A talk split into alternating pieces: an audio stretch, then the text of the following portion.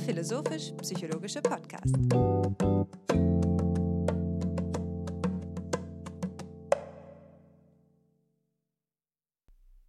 Herzlich willkommen, meine hochverehrten Damen und Herren, zu einer weiteren Folge des Podcasts FIPSI, des philosophischen und psychologischen Podcasts.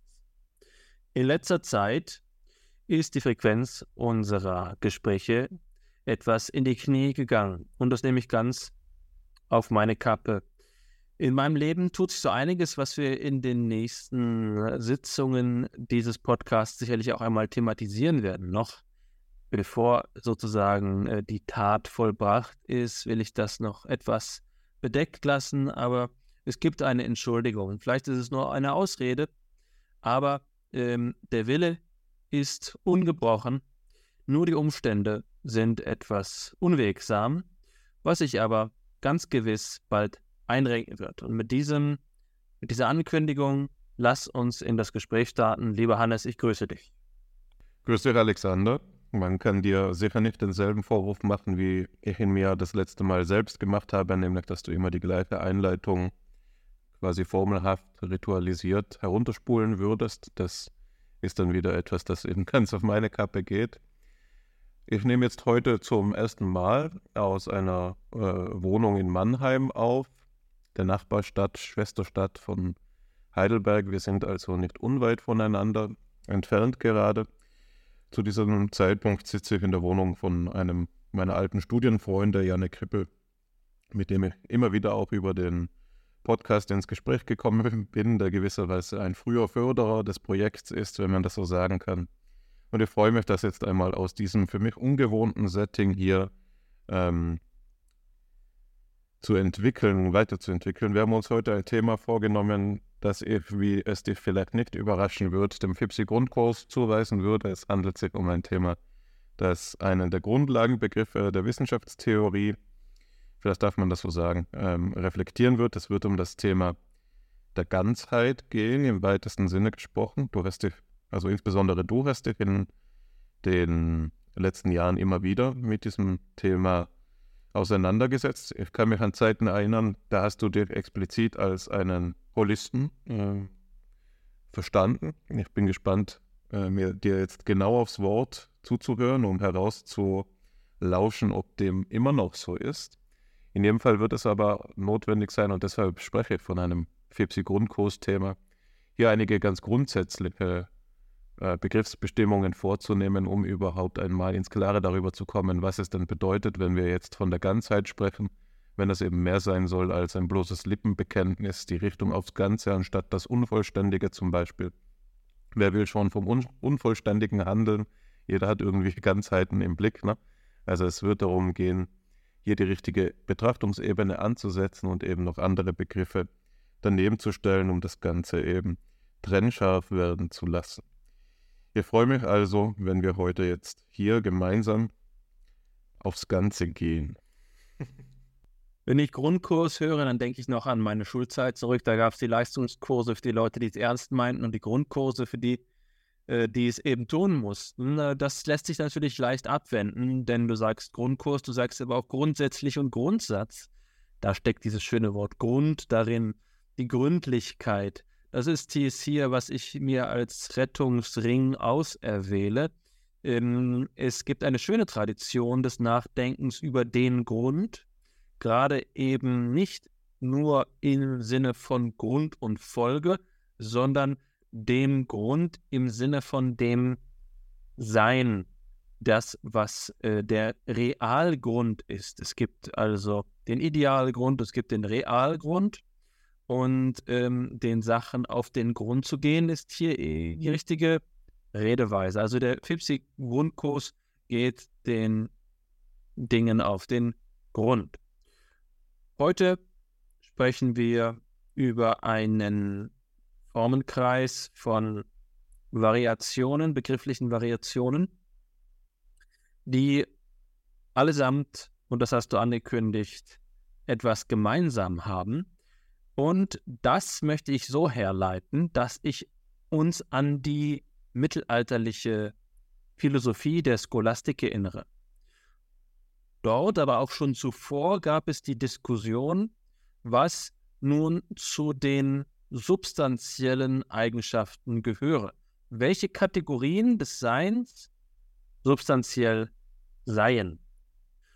Und dabei können wir darüber sprechen, ob das zum Beispiel die Lage ist, ja, ob es eine absolute Position gibt, das ist jetzt ein Begriff von Herbart, dass wir also sagen könnten, das Einzelne, dieses dort, das Ding, was auch immer mit Ding gemeint sein soll, äh, das Element ist hier und nicht dort. Und damit haben wir ihm also eine Eigenschaft zugesprochen, die es substanziell ausmacht. Es ist substanziell das Atom an diesem Ort. Vielleicht eine Grundüberzeugung aller Physik, dass sich so etwas feststellen lassen kann wie Lage oder dass Lage zumindest diskurswürdig ist. Und dabei lasse ich mal dahingestellt, was es mit dem Raum auf sich hat. Aber die Frage ist also, neben der Lage, was gibt es denn noch für substanzielle Kategorien? Und wenn ich das so sage, dann müsste man das natürlich auch gleich davon abgrenzen, zu fragen, was ist denn etwas, wenn es keine substanzielle Kategorie ist? Die Alternative ist akzidentelle Kategorie. Und äh, hier gibt es jetzt einen ähm, Grundsatzstreit und der betrifft die Frage, ob die Relation eine substanzielle Kategorie sei. Und das ist hoch faszinierend vor dem Hintergrund der Frage, der wir uns heute annähern wollen. Ähm, das wird zum Beispiel im Kontext von Francisco Suarez, dem spanischen Hochscholastiker oder Spitzscholastiker, diskutiert. Und die Frage ist also, äh, was hat das zu bedeuten, wenn eine Relation substanziell sein kann? Naja, das können wir uns erstmal ganz logisch überlegen. Wir haben zwei Einzeldinge. Ja, wir lassen uns einmal darauf ein, dass wir jetzt ontologisch von einzelnen Dingen sprechen, dieses und jenes. Und äh, jetzt haben sie eine Relation. Wem eignet jetzt diese Relation insofern, als sie substanziell sein könnte? Eignet sie beiden, haben wir dann zwei Relationen, denn die Objekte sind ja unabhängig voneinander und zu ihrer Substanz, also dem, was sie eigentlich ausmacht, gehört jetzt die Relation.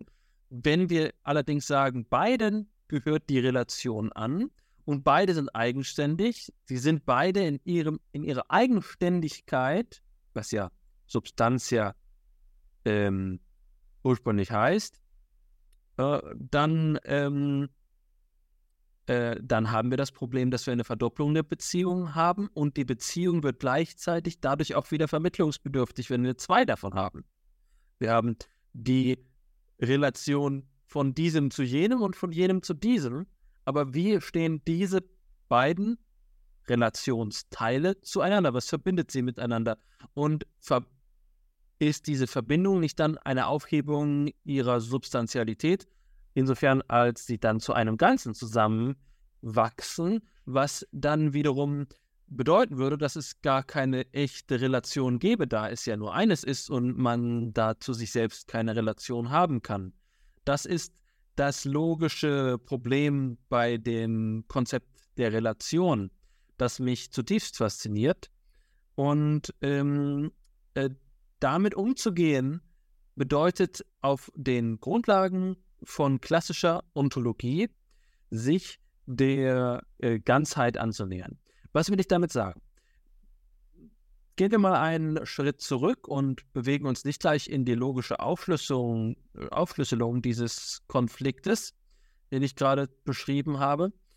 Ähm, dann zeigt es sich doch, dass äh, wir von der Relation als etwas sprechen können, das Elemente in etwas anderes aufgehen lässt.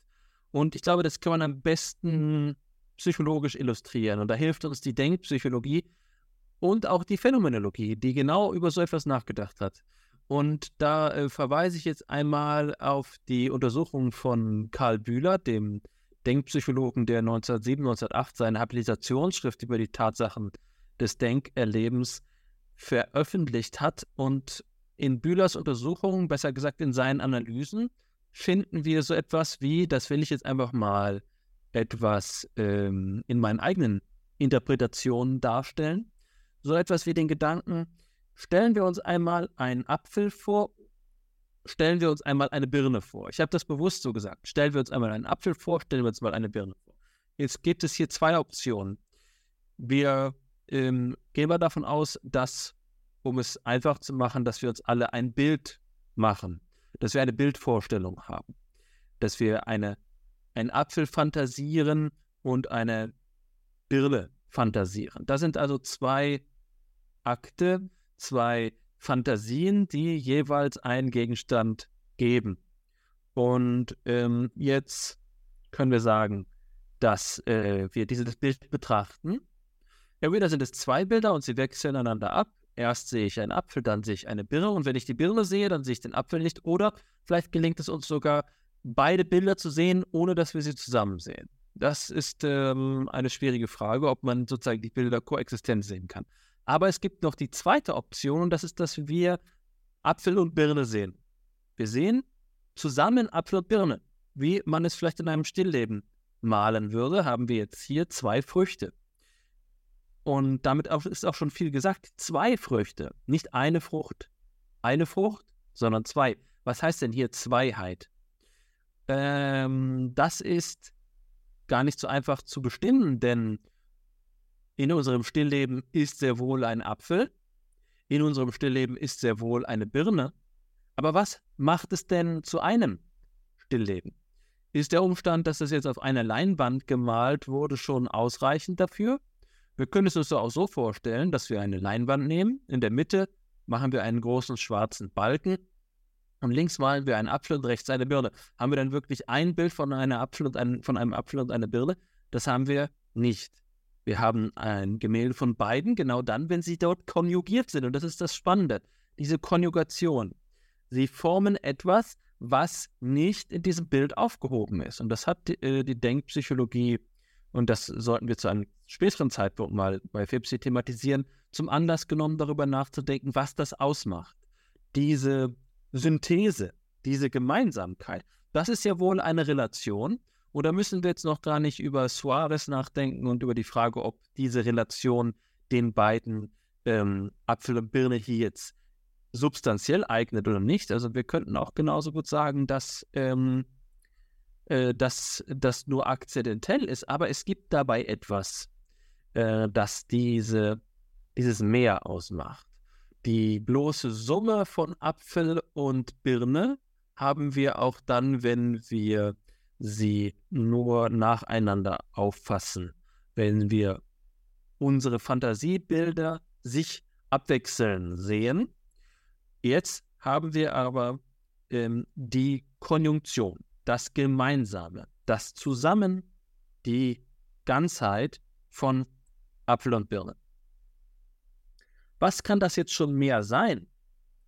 Natürlich würde man jetzt hier physikalisch argumentieren können. Da sagen wir, es gibt so etwas wie ähm, Gravitationskräfte zwischen Massen. Und natürlich gibt es also auch etwas, was zwischen den Molekülen und anderen Bestandteilen der beiden Früchte auf die jeweils andere wirkt, sodass es dadurch offenbar eine ähm, physikalisch vermittelte Beziehung gibt. Je näher wir Äpfel und Birne aneinander bewegen, umso stärker ist diese, dieses Verhältnis. Und wer hätte jetzt der Apfel die Masse von einem schwarzen Loch, dann wäre die Birne ganz schnell weg.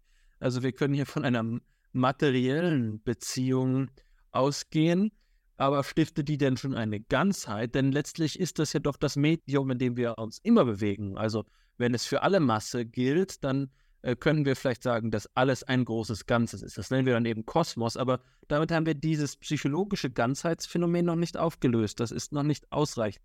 Was führt dazu, dass wir das jetzt hier als eine Konjunktion auffassen? Und weswegen ist das Stillleben von Apfel und Birne etwas anderes als ein Stillleben von einem Apfel neben dem Stillleben von einer Birne? Das ist äh, die Faszination, die auf einem ganz elementaren hm, Niveau uns hier schon das Kopfzerbrechen bereiten kann darüber, was es überhaupt heißt, eine Ganzheit zu sein. Das ist ein Zugang zu diesem Phänomen über den Begriff der Relation. Also was äh, sind diese Relata? Und äh, was mein Rätsel dabei ist, ist, was überhaupt Relationen sein können. Das ist eine Frage, die ich in diesem Podcast schon einmal jemanden äh, gestellt habe. Ähm, und die Antwort, die ich seinerzeit erhalten habe, war, äh, dass ähm, Matthias Borgstede meinte, die Relata oder die Relation mengentheoretisch erklären zu können. Also eine Formalbeziehung zwischen Mengen. Dann haben wir Mengen, die wir also zusammenfassen und dann sagen wir, wir bilden von allen Elementen einer Menge zu den anderen Elementen der anderen Menge ein kartesisches Produkt. Und kartesische Produkte sind jetzt Paare zwischen äh, den Elementen. Nun, das reicht für mich die Frage weiter, was denn dann Paare sind, die ich wohl kaum ohne den Begriff der Relation auffassen kann. Dadurch verschwindet für mich das Mysterium noch nicht ganz. Was ist also die materielle Signatur von existenzieller Zugehörigkeit, sodass wir Apfel und Birne zueinander ordnen können.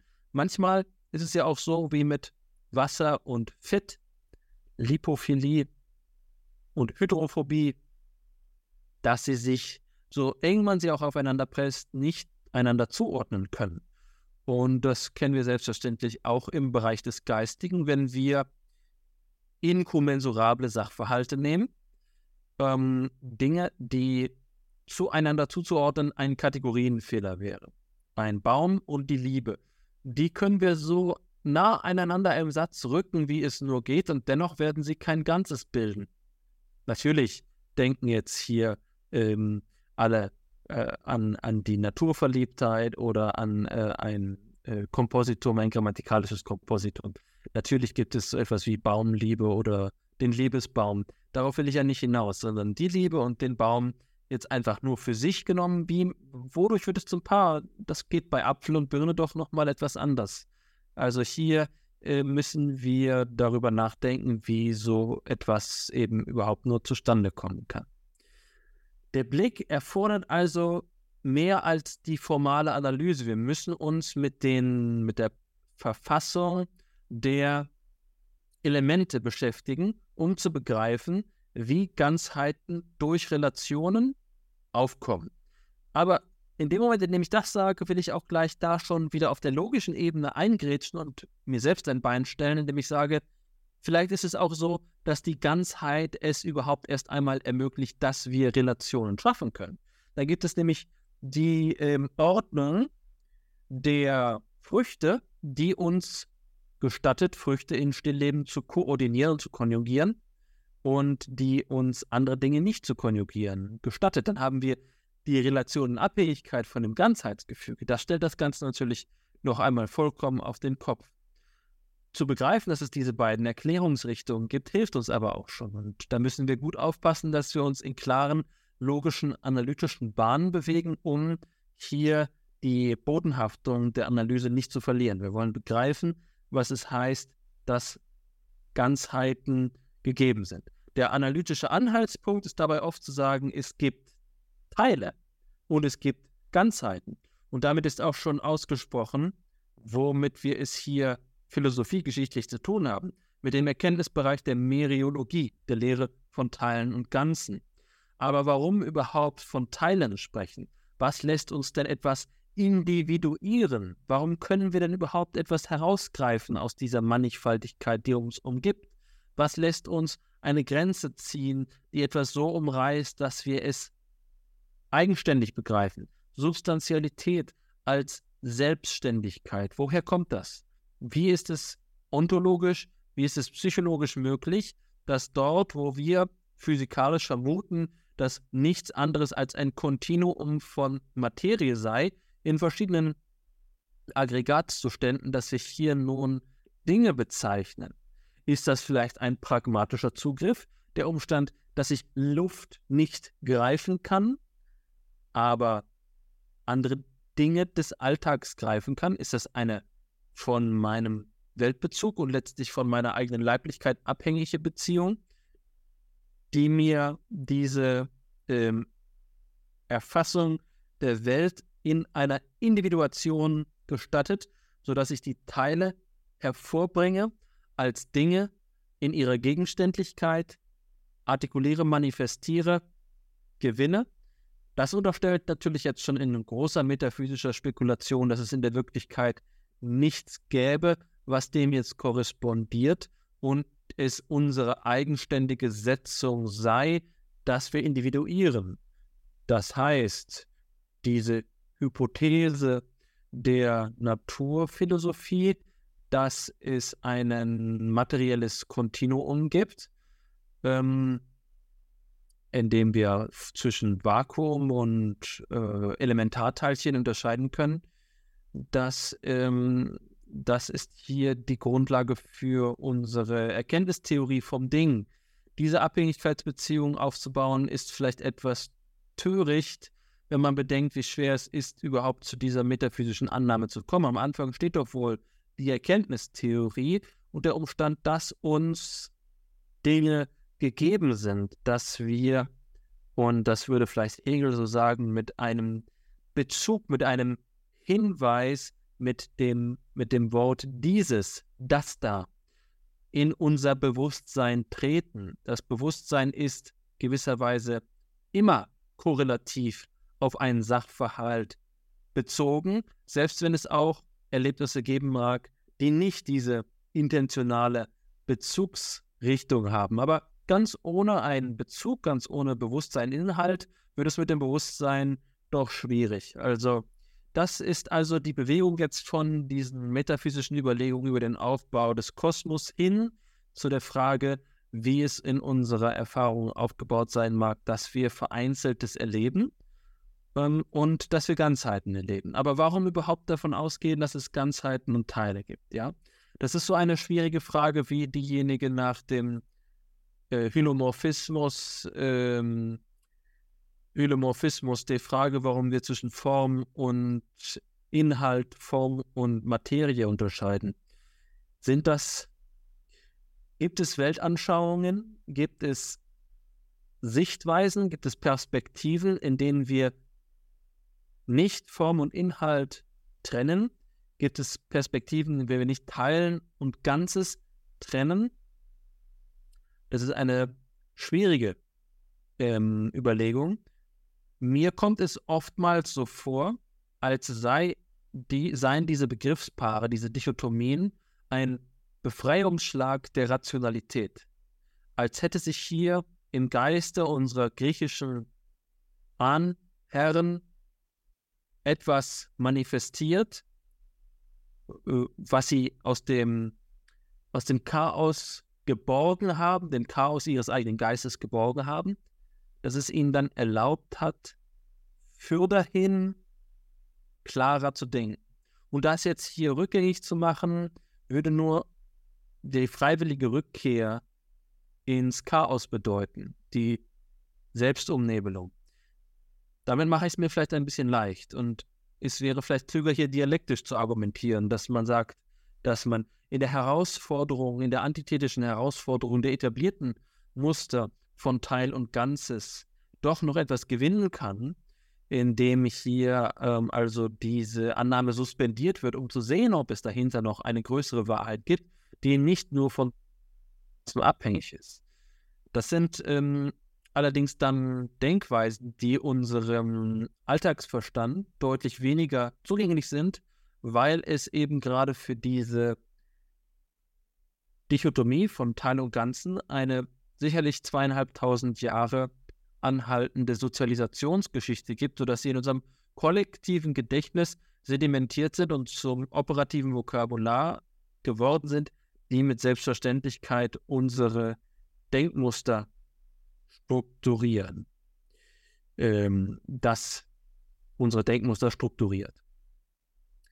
Kurzum, es gibt einen Bruch in dem philosophischen Vermögen, dort, wo wir die philosophischen Errungenschaften der Vergangenheit aushebeln, ins, zwar insofern, als wir dann noch Zugänglichkeit für unseren Alltagsverstand erwarten. Vielleicht lässt sich ohne Teil und Ganzes oder mit etwas Drittem oder mit etwas Übergeordnetem, einem dynamischen Verhältnis, was auch immer, denken. Aber seit Aristoteles und vielleicht auch schon vorher gibt es die Denkstruktur von Teil und Ganzen. Das ist gesagt worden zum Beispiel von Niklas Luhmann, der sagt, dass es in der Systemtheorie drei klassische ähm, Errungenschaften gegeben hat. Die Teil-Ganzes-Differenzierung in der Antike, die System-Umwelt-Differenzierung in der Moderne und dann in der Gegenwart die Idee der Autopoiesis, der Selbstreferenzialität. Das sind seine drei großen Schritte für die Systemtheorie und ähm, die also äh, die grundlegendste Auffassung davon ist die Teil-Ganzes-Differenzierung. So komme ich zu dem zu der Behauptung, dass im, mindestens im westlichen Denken diese meriologische Grundauffassung zutiefst in unserer in unserem Selbstverständnis etabliert ist und nicht ohne weiteres revidiert werden kann.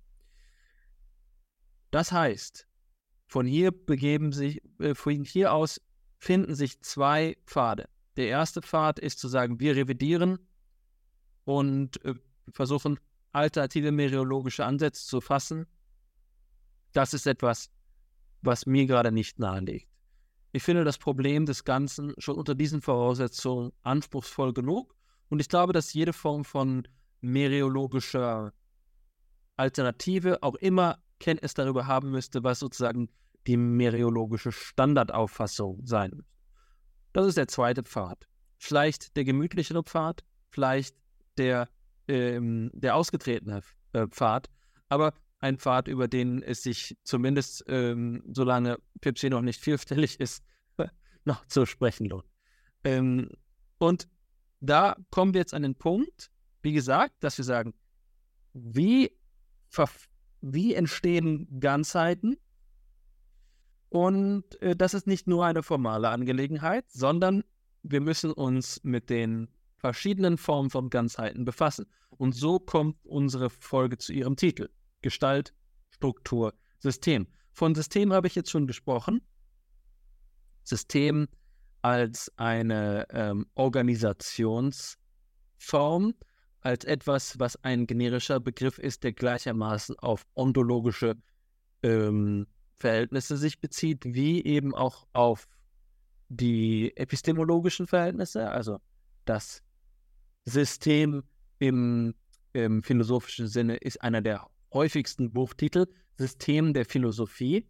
Alle systematischen Denker, allen systematischen Denkerinnen und Denkern kitzelt es in den Fingern, so ein Buch zu schreiben und viele konnten sich äh, dieser Versuchung nicht erwehren. Zum Beispiel Hermann Schmitz, zum Beispiel äh, Wilhelm Wundt und zum Beispiel Rudolf äh, äh, Hermann Cohen. Jetzt hatte ich fast Rudolf Karnack gesagt. Ich meine Hermann Cohen. Ähm, und noch äh, deutlich ähm, mehr, die mir jetzt gerade nicht auf den Lippen liegen. Ich glaube Heinrich Rickert, aber ich äh, belasse es bei diesen drei Beispielen. Ähm, das System ist etwas, das wir auch wieder unterschiedlich begreifen können.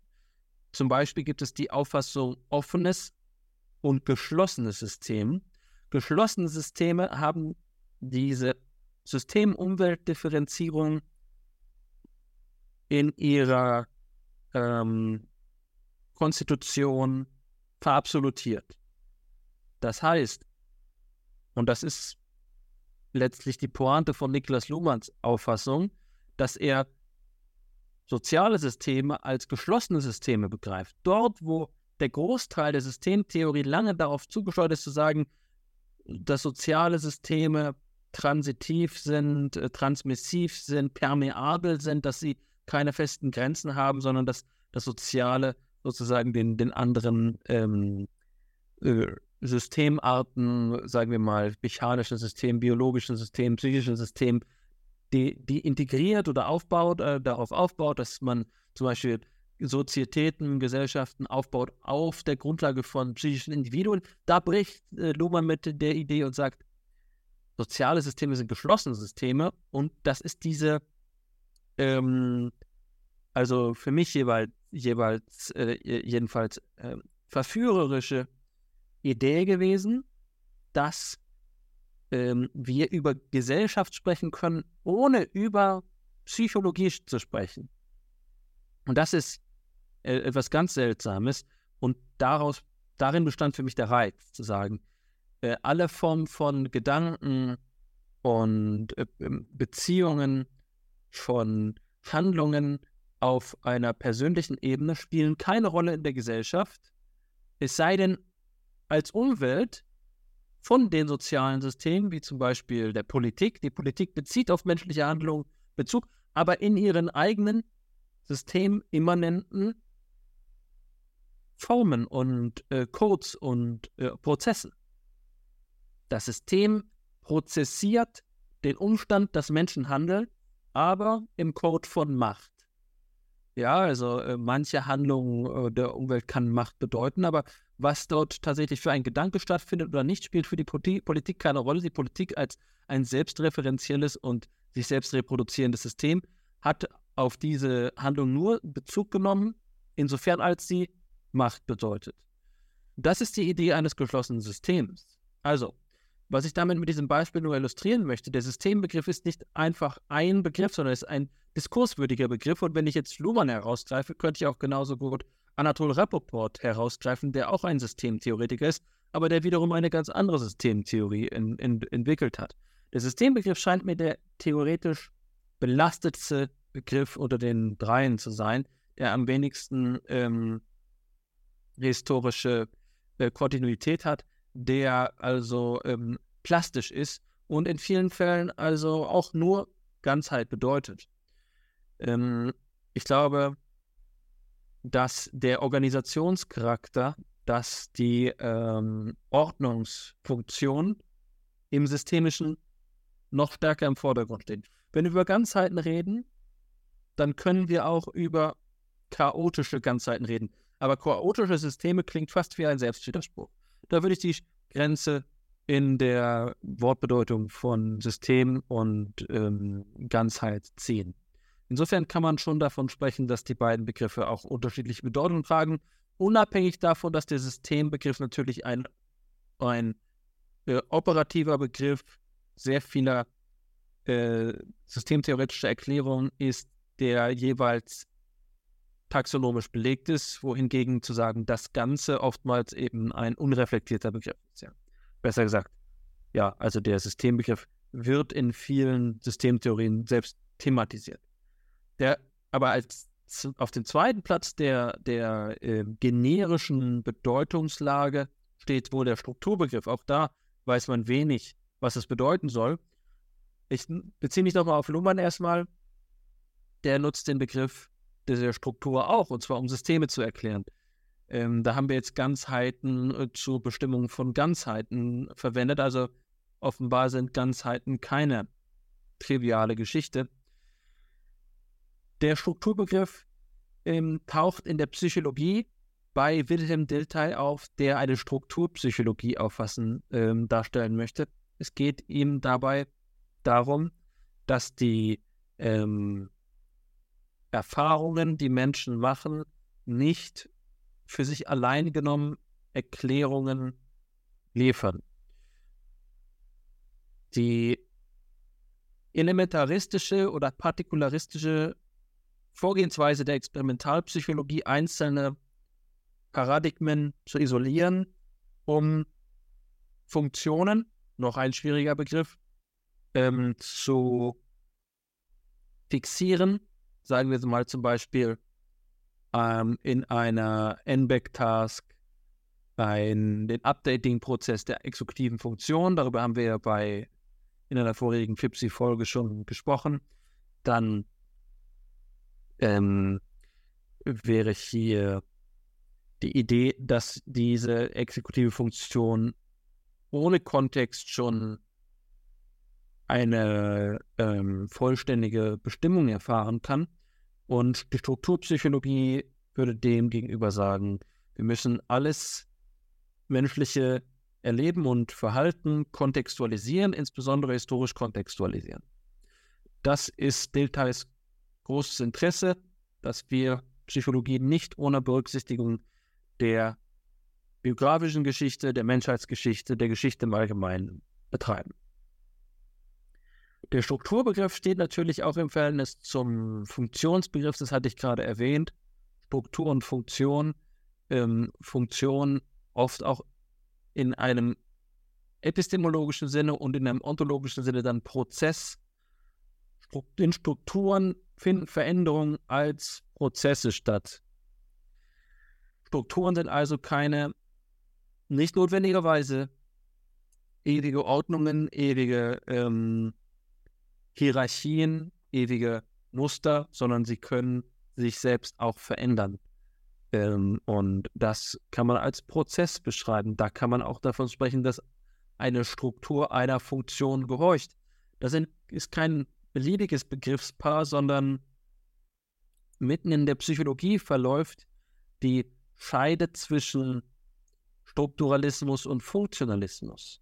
Ist es so, dass der materielle Aufbau unserer Nervenbahnen die psychischen Prozesse determiniert, dass die Strukturen die Funktionen bestimmen oder können wir die Funktionen multiple instanzieren, multiple äh, realisieren, sodass die Strukturen den Funktionen gehorchen. Strukturalismus, Funktionalismus. Um die Einleitung nicht zu lange werden zu lassen, auch wenn sie schon zu lange ist, um sie nicht noch länger werden zu lassen, springe ich zum Gestaltbegriff. Den Gestaltbegriff haben wir glücklicherweise in Folge 95 schon thematisiert, sodass sich hier langsam aber sicher unser äh, autoexegetisches Netz der FIPSI ähm, Enzyklopädie schließt, wobei wir vielleicht sogar auch mittlerweile unsere eigenen Redundanzen vergessen. Aber in diesem Fall besteht noch Klarheit. Äh, die, der Gestaltbegriff ist ein geschichtsträchtiger Begriff. Ich habe einmal einen Vortrag über seine historische Rekonstruktion gehört und er findet sich schon im 18. Jahrhundert zum Beispiel bei Goethe. Und ähm, da ist es dann kein Wunder, dass er mit dem Begriff der Morphe in engem Zusammenhang steht. Also das griechische Wort für Gestalt wäre vermutlich Morphe. Und das Morphe übersetzen wir dann auch wieder mit Form. Der Gestaltbegriff ist schwer zu übersetzen, zum Beispiel ins Englische. Dort spricht man dann immer auch wieder von Gestalt Psychology. Aber äh, was hat es nun damit auf sich? Die Idee ist einmal, dass es eine Reihe von ähm, Konfigurationen gibt, die begünstigt sind, dass es zum Beispiel Sym Symmetriemuster gibt, die sich ähm, aufzwingen, so wie es für das Kristallgitter gilt. Es ist so, dass wenn wir drei Punkte sehen, die nah genug beieinander liegen, dass sich dann das Dreieck un unserer Wahrnehmung äh, nahelegt. Und diese äh, Auffassung gehört also zum Bereich der Psychologie, aber die Gestalt geht natürlich darüber hinaus. Eine schöne Gestalt, das ist natürlich ein Begriff, den man nicht auf die Psychologie alleine beschränken kann. Was äh, nun die Gestalt ist und was sie von Strukturen und Systemen unterscheidet, meines Erachtens auch innerhalb der Gestaltpsychologie keine triviale Frage, denn zur Bestimmung von Gestaltphänomenen wird auch immer wieder Bezug genommen auf andere Begrifflichkeiten wie Struktur und System. Hier drehen wir uns also teilweise in einer holistischen Schleife. Ist die Pointe meiner Einführung also, dass diese ganzen Begriffe gleichbedeutend sind? Nein, das ist es nicht, sondern sie sind so geschichtlich divers, dass man gut aufpassen muss, nicht mit ihnen durcheinander zu kommen. dass wir sie nicht aus dem Stegreif so verwenden können, dass sie für alle klar sind, sondern dass sie bestimmt werden müssen, aber dass es teilweise so schwierig ist, zu beantworten, was Ganzheit überhaupt sein soll, wie zu beantworten, was denn eine Farbe ist. Also was ist schon rot, was ist schon blau. Die ähm, Teilhaftigkeit und die Ganzheit in ein strukturalistisches, begriffliches Wechselverhältnis zu stellen, verschafft dir keine Abhilfe. Ganzheit und Teil sind, äh, wenn solange sie nur als Diade aufeinander angewiesen sind, ähm, ebenso wie zwei schwarze Löcher, die umeinander kreisen. Man braucht hier schon etwas anderes. Man muss Bezug nehmen auf andere Felder, auf andere Phänomene, um dem Ganzen Herr zu werden. Letztlich steht also die Ganzheit sowohl am Anfang unserer Überlegung und mitten in unserem kulturellen Selbstverständnis, das Ganze, der Zusammenhang, Begriffe, mit denen wir tagtäglich operieren, aber sie klar zu fassen, ist nur dann eine Leichtigkeit, wenn man sich auf irgendeine theoretische Seite schlägt, bei der es Definitionen dafür gibt aber das unabhängig davon zu machen, führt uns vor ein Rätsel. Da tust du gut daran, mir das Rätsel zu übergeben. Du weißt ja, dass ich ein alter Knobel, Knobelspieler bin, ein Knobler bin, wie du wahrscheinlich selbst auch. Und vielleicht eignet es den Wissenschaftlern und Wissenschaftlerinnen, dass wir eine Schwäche fürs Knobeln haben, manchmal uns auch des Knobelns nicht erwehren können und dementsprechend von den Rätseln und dem Rätselhaften auch angezogen bleiben. Du hast jetzt einen weit gefassten und ausführlich dargelegten, sage ich jetzt mit einem lachenden Auge, ähm, Einstieg in das Thema gegeben, in, mit einer Begriffsklärung von den Grundbegriffen, die wir uns ja auch in den Titel geschrieben haben, Ganzheit, Struktur und System.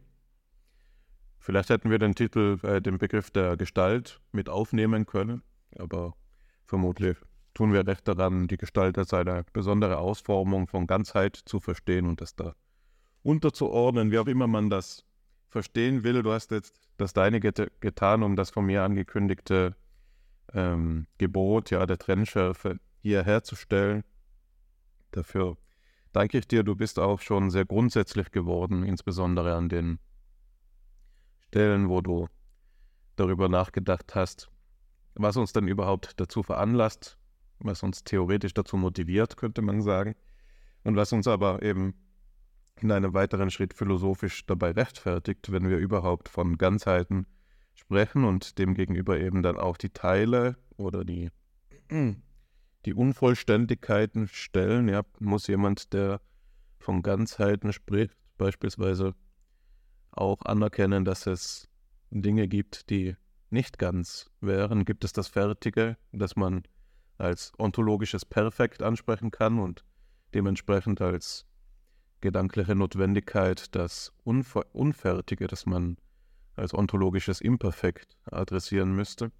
Ich selbst hatte auch noch, als ich vorhin einen Spaziergang unternommen hatte, den Gedanken, dass man sich vielleicht, indem man von der Ganzheit spricht, sich immer schon auf einen parmenideischen Standpunkt verpflichtet, in dem die eine Ganzheit zur nächsten führt und man eben so zu dieser Idee der Welteinsheit kommt, also dass der Urgrund des Seins eben nicht mehr in sich differenziert wäre, sondern dass sich alle Rede von der Differenzierung als eine Form von Abstraktion gegenüber diesem Urganzen des Weltengrundes, das eben als solches eins ist, ähm, abheben muss. Also dass wir hier so etwas vorfinden wie auch einen Gedanken einer äh, Notwendigkeit der Bestimmung der Systemebene, auf der wir sprechen. Ja, also der Begriff von Ganzheit ist eben insofern immer relativ, als er von der Systemebene ab abhängt, von der man spricht. Und dann kann man sagen, ähm, die psychischen Gegebenheiten ähm, können Ganzheiten sein, sie sind aber eingegliedert in die übergeordnete Ganzheit des Menschen.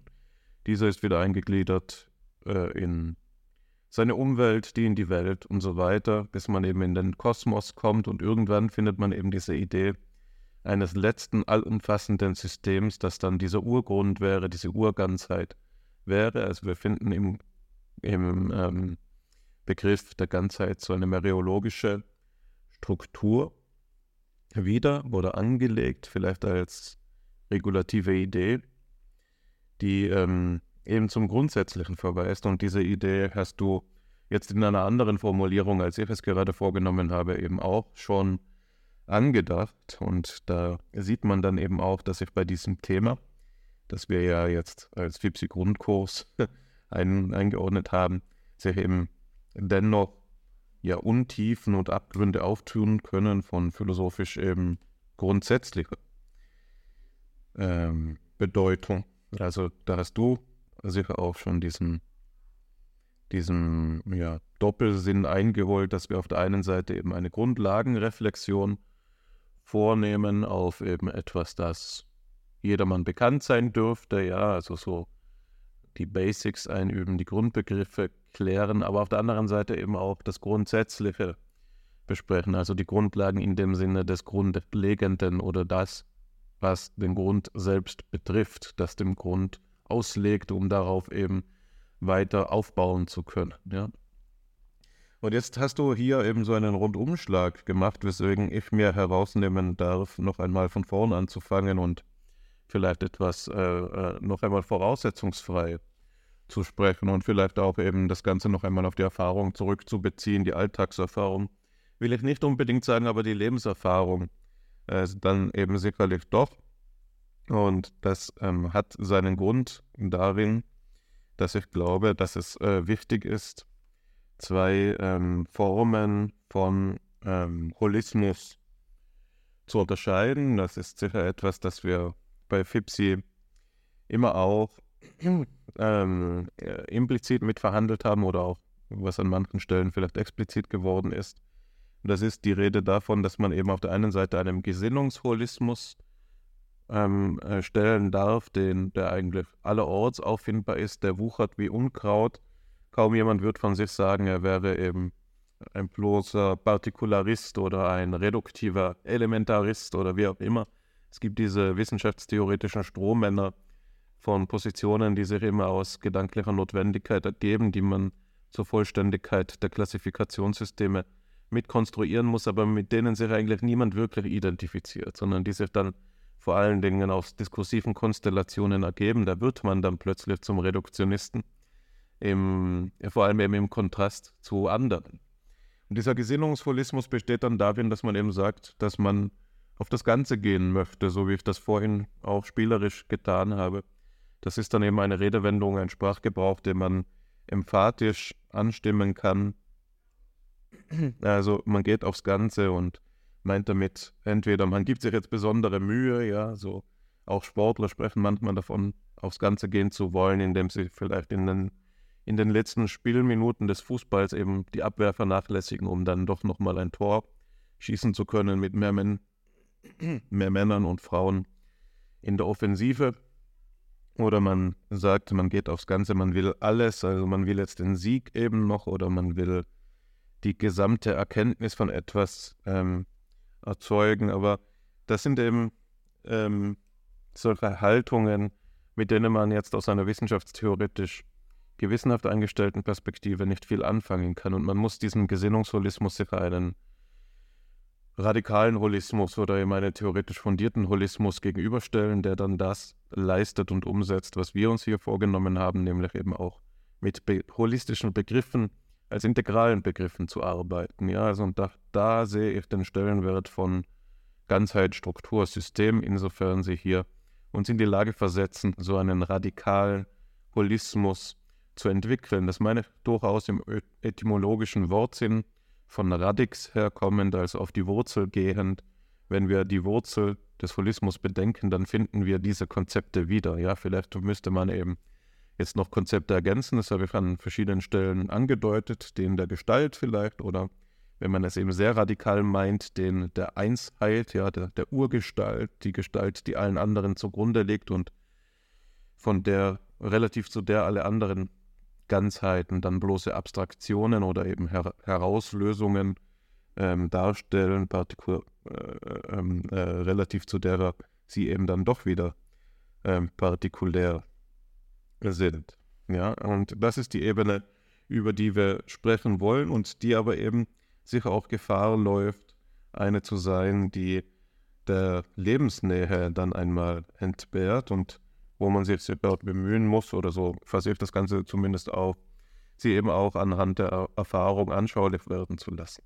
Das heißt, ich will jetzt nicht den Weg gehen, den, der, den man gehen kann und der vielleicht in vielen Einführungsveranstaltungen zu dem Thema dann auch gegangen wird, indem man eben das Ganze von der wissenschaftlichen Methode her aufrollt, wo man sagt, eigentlich über alle Wissenschaften hinweg, und damit meine ich jetzt nicht bloß die Materialien oder eben die Spezialwissenschaften, die sich mit ähm, äh, Sachproblemen auseinandersetzen, also die Physik oder die Chemie oder die Psychologie, überall dort gibt es eine methodische äh, Gemeinsamkeit, sondern ich meine damit durchaus auch die Formalwissenschaften wie Logik und Mathematik. Und da findet man eben eine Methode, die diesen ähm, Kontext überspannt, diese Kontexte überspannt. Und das ist eine Methode, die man anspricht als die der Dekomposition, Rekonstruktion oder eben die Analyse-Synthese-Methode, dass man eigentlich äh, den Wissenschaftsprozess eben so auffassen kann, dass hier entweder Ganzheiten in ihre Teile zerlegt werden,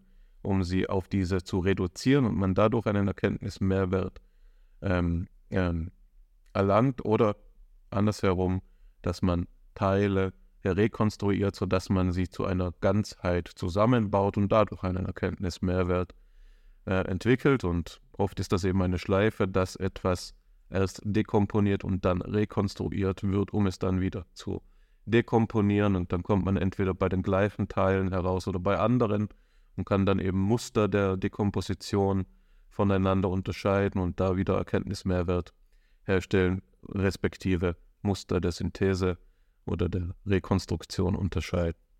Das sind dann Zusammenhänge, die man in der Dialektik im Detail auseinandergesetzt äh, findet, aber auf das will ich jetzt hier nicht weiter eingehen, sondern ich begnüge mich damit, das Ganze darzustellen. Stattdessen will ich einen Punkt vertiefen, der mit dem zu tun hat, von dem auch du gesprochen hast. Und das ist der Punkt ähm, einer Reflexion eben auf die psychische Erfahrung von Ganzheiten, Strukturen und Systemen. Also wie ist es, dass es in der Erfahrung selbst, im Erlebnisgehalt zu so etwas kommt, dass wir als die Erfahrung einer Ganzheit, einer Struktur, eines Systems bezeichnen. Da kann man ja so, ganz naiv einmal fragen, ja, gibt es das dann überhaupt? Ja, also ist das, was wir als Ganzheit ansprechen, etwas, das in der Erfahrung selbst gegeben ist, oder ist die Ganzheit etwas, das einer Reihe von anderweitigen Gegebenheiten gemeinsam ist, also die Ganzheit selbst als Abstraktion. Ja, also ich kann sagen, ähm, ich schaue den Menschen an und dann schaue ich den Delfin an und dann schaue ich ähm, das Ökosystem an und dann schaue ich die Zahl 3 an. Und was diese Gegebenheiten ähm, gemeinsam haben, ist eben, dass jeweils etwas Ganzes hervorgehoben wird, das ähm, nicht bloß der Teil von etwas anderem ist, sondern dass eine gewisse Erlebnisgesamtheit darstellt und diese Gemeinsamkeit der verschiedenen Ordnungen von Erfahrung bezeichne ich jetzt als Ganzheit. Ja? Und ich glaube, damit ist man auf dem Holzweg. Ich glaube, darum geht es nicht. Ich denke, dass wir, wenn wir von der Erfahrung der Ganzheit sprechen, wir durchaus etwas meinen, das selbst da ist. Ja? Und ich möchte das jetzt vornehmen anhand einer Vierteilung, die ähm, bezieht sich nicht auf irgendeine Literatur, sondern die habe ich mir gerade ad hoc selbst ausgedacht. Äh, aber das nehme ich mir jetzt einmal heraus hier im Kontext unseres Podcasts, warum nicht auch einmal selber denken. Ähm, das ist eine Unterteilung, äh, die ich vorwegnehme. Und zwar will ich einmal die aktivische Komponente der Ganzheitserfahrung ansprechen. Einmal ihren Totalitätsaspekt, einmal die gegenständliche Richtung der Ganzheitserfahrung und einmal die personalistische Seite noch mitbedenken. Was meine ich damit, wenn ich von der aktivischen Seite einer Ganzheitserfahrung spreche? Dann meine ich damit so etwas, ähm, was wir erfahren, wenn sich eine Gestalt schließt. Ja, also da hat man den Eindruck, etwas geht vor sich, da ist eine Aktivität im Gange, in der sich etwas vervollständigt, in der etwas ganz wird. Ja? Und wir haben vorhin vom Knobeln gesprochen und ich denke, das ist kein schlechter Einstieg in dieses Thema. Also wenn ich, ähm, ich zum Beispiel selbst habe jetzt vor wenigen Tagen so ein, eine, eine komplexe Problemlösungsaufgabe bearbeitet in der Form, Form eines Holzwürfels. Ähm, ich habe den Namen vergessen, aber das sind äh, verschiedene Holzteile, die ungleich geformt sind und die man zu einem Würfel zusammenbauen muss. Und das ist eben nicht intuitiv, sondern eben komplex und erfordert einiges Knobeln und eine, einige, einiges Hineinversetzen in das räumliche Vorstellungsvermögen, um diesen Würfel dann zusammenbauen zu können. Und da hat man eben, wenn man das bearbeitet, erst einmal Misserfolgserlebnisse, in denen sich die Gestalt nicht schließt. Aber je weiter man voranschreitet und den Lösungsweg annähert, desto mehr spürt man auch, dass da sich jetzt etwas schließen könnte, dass man sich etwas annähert. Man hat so etwas wie eine nicht eine nicht theoretische, eine im, im handelnden Vollzug sich ausdrückende Vorahnung dessen, dass man auf dem richtigen Weg ist und dass das Ganze gleich zum Abschluss kommt. Und dann ist das tatsächlich auch so gewesen für mich. Und ich denke, dass man diese Erfahrung einer aktivischen Gestaltschließung nicht nur da sehen kann, sondern beispielsweise auch, wenn sich eine Wunde schließt, also in einer ganz anderen Erfahrungsordnung, also wenn eben etwas, das verletzt worden ist oder in, aus dem ein Teil herausgelöst worden ist, wie bei einer Fleischwunde, allmählich verheilt und wieder in die ursprüngliche Form hinein wächst, auch dann hat man so ein Erlebnis einer Gestaltschließung, die, die diese aktivische Komponente vordergründig macht. Und ich möchte ganz in der pädagogischen Art, die wir uns manchmal ja zu eigen machen, noch ein drittes Beispiel nennen. Und das ist das, äh, was man aus Felix Krügers ähm, Ganzheitspsychologie kennt, ähm, zumindest die, die die kennen, werden das jetzt wiedererkennen, nämlich die Ganzheit als ein der Entwicklung zugrunde liegendes Prinzip. Also was geschieht denn, wenn ich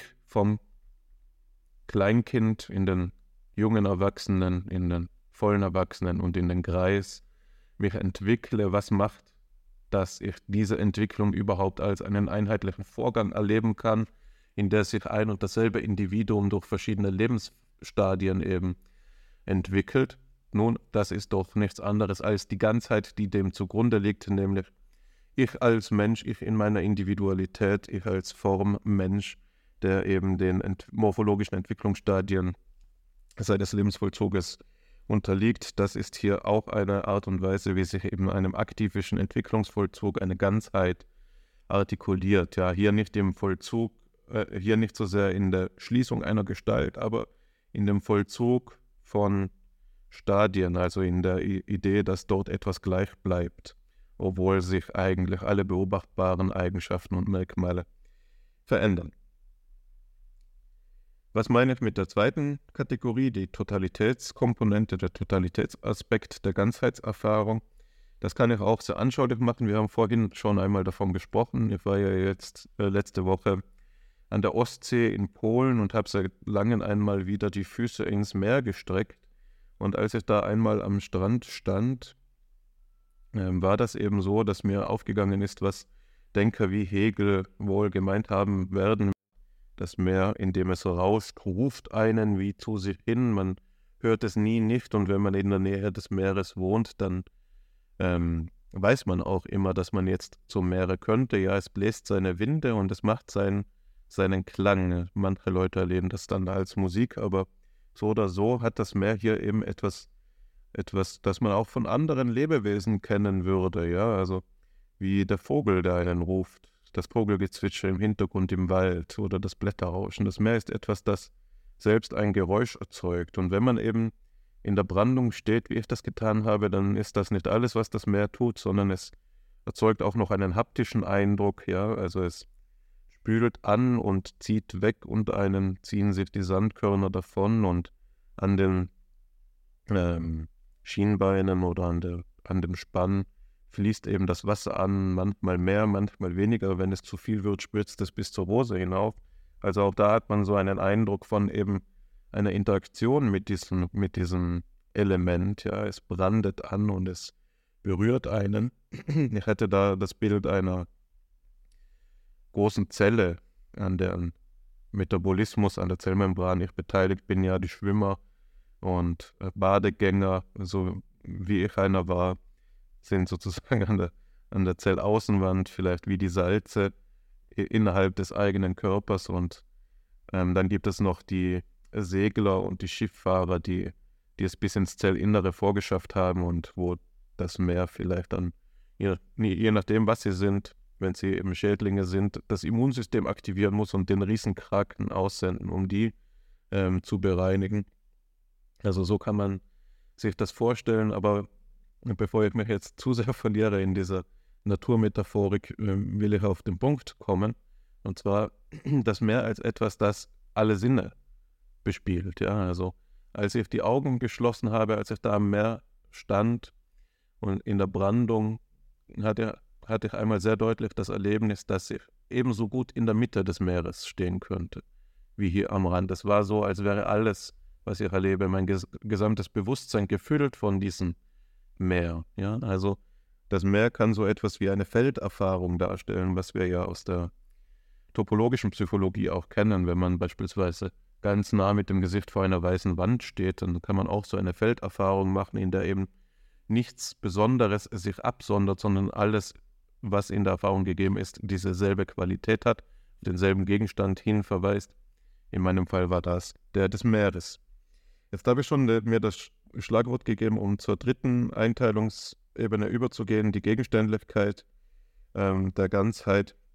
Und hier meine ich, dass man eben auf die Gegenstandsseite hin ähm, äh, gehend eine, ein weiteres Merkmal von Ganzheitserfahrungen identifizieren kann, was man in phänomenologischer Sprechart manchmal als da, die leibliche Selbstgegenwart anspricht. Also wenn etwas leiblich selbstgegenwärtig ist, voll da, dann hat man auch eine Ganzheit bei sich. Ja? Und das müsste man dann dementsprechend eben unterscheiden, nicht nur von der Gegebenheit von etwas als Teil etwas von etwas anderem, das dann wiederum nicht selbst da sein müsste, nicht leiblich selbst, selbstgegenwärtig sein müsste, aber eben auch könnte.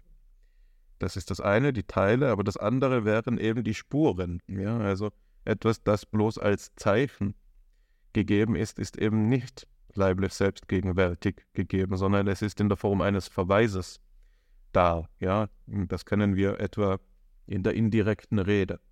Ich sage dir, dass ich wenn ich jetzt das Fenster öffne, einen Bettler vor dem Lidl sehen würde, der in Schmerz, ähm, äh, ein von Schmerzen verzerrtes Gesicht hat, dann ist dieser Bettler für mich in meiner visuellen Wahrnehmung leiblich selbst da, aber für dich ist er in der Form der Rede äh, bloß indirekt gegeben. Also meine Rede verweist auf meine Erfahrung, die für dich so einfühlbar wird, für dich auch verfügbar wird, aber in einer anderen Form, eben in ja, einem zeichenhaften Zusammenhang oder eben symbolisch, wie man auch manchmal dazu sagt. Also das ist ein grundsätzlicher Unterschied, wie ich meine. Und äh, jetzt reife ich das noch kurz an mit weiteren Beispielen. Ich hatte mir aufgeschrieben, die Liebesnotiz, die ist nicht ganz so tragisch wie jetzt der in Schmerzen leidende Bettler. Manchmal, manche Liebende haben ja diese Angewohnheit, Post-its an den verschiedenen Orten der Wohnung zu lassen. Dann macht man den Kühlschrank auf und findet so ein Zettelchen, vielleicht mit Herzchen aufgemalt, wo dann eben steht, ich habe den Mittag gemacht und machst dir doch dadurch einfacher oder man ähm, findet unterm Kopfkissen so ein Zettelchen, das die Liebe bekundet. Und dann ist hier eben auch die Lieb Liebende oder der Partner, ja, die Partnerin oder der Partner, nicht selbst da, aber als Spur und das kann dann doch noch einmal eben eine schöne Erfahrung sein, aber sie wäre eine andere, ist die einer anderen Ordnung, als wenn sie oder er jetzt eben selbst da wäre. Das sollte, denke ich, ohne weiteres nachvollziehbar sein. Das letzte Beispiel, das äh, ich nennen möchte, ist jetzt das des Symptoms. Symptome sind oft nicht, nichts anderes als Zeichen. Ja, also man kann zum Beispiel von den geröteten Wangen ein Fieber ableiten. Also die geröteten Wangen sind symptomatisch für, eine zugrunde, für ein zugrunde liegendes Gebrechen. Ähm, das Fieber ist dann Ausdruck einer Infektion. Also auch hier hat man eine Spur gegeben, nicht aber ähm, die Ganzheit. Das wäre etwas anderes, wenn ich den Krankheitserreger unter dem Mikroskop sehe, dann hätte ich ihn selbst als Ganzheit gegeben. Oder wenn ich ähm, ähm, den Kranken jetzt ähm, ähm, in seinem Leid betrachte und ihn eben diagnostiziert habe, dann schließt sich da die Gestalt und ich habe ihn eben auch in dieser Form da. Das letzte ist jetzt der personalistische Gesichtspunkt und den halte ich etwas kürzer, weil ich mich wie du auch etwas verplappere. Ähm, die, das ist eine, äh, verweist auf eine Kontroverse, die sich zwischen dem ähm, schon angesprochenen Felix Krüger, dem Leipziger Gestaltheitspsychologen und eben dem bei FIPSI öfter angesprochenen und eben auch verehrten, zu einem gewissen Grad verehrten, ähm, zumindest als reizvoll empfundenen William Stern zugetragen hat. Und das ist eben ähm, vielleicht besonders prägnant ausgedrückt in Sterns Wendung, dass es keine Gestalt ohne Gestalter geben kann und dass jede Ganzheit auf jemanden verweist, der die Ganzheit macht. Die Schöpfung verweist auf Gott, die ähm, Erfahrung, die wir machen, wenn wir ein, ein, ähm, einen, einen Kanica ähm, Dreieck sehen oder einen Neckarwürfel sehen, verweist auf eine zugrunde liegende gestaltende Aktivität des Wahrnehmungsapparats. Und ähm, wenn der, äh, ja, und so weiter. Also überall da, wenn wir eine solche Ganzheitserfahrung machen, wo sich eine Gestalt schließt, müssen wir in der personalistischen Richtung eben zurückfragen, ob es nicht eben auch eine synthetisierende Aktivität gibt, die das Ganze in einer leistenden Funktion erst ermöglicht.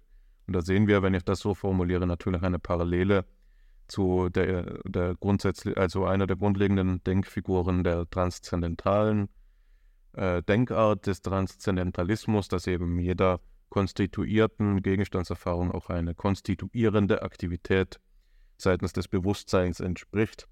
Das kann man hier auch in der, ähm, in der Debatte um die psychische äh, Erfahrung von Ganzheiten wiederfinden.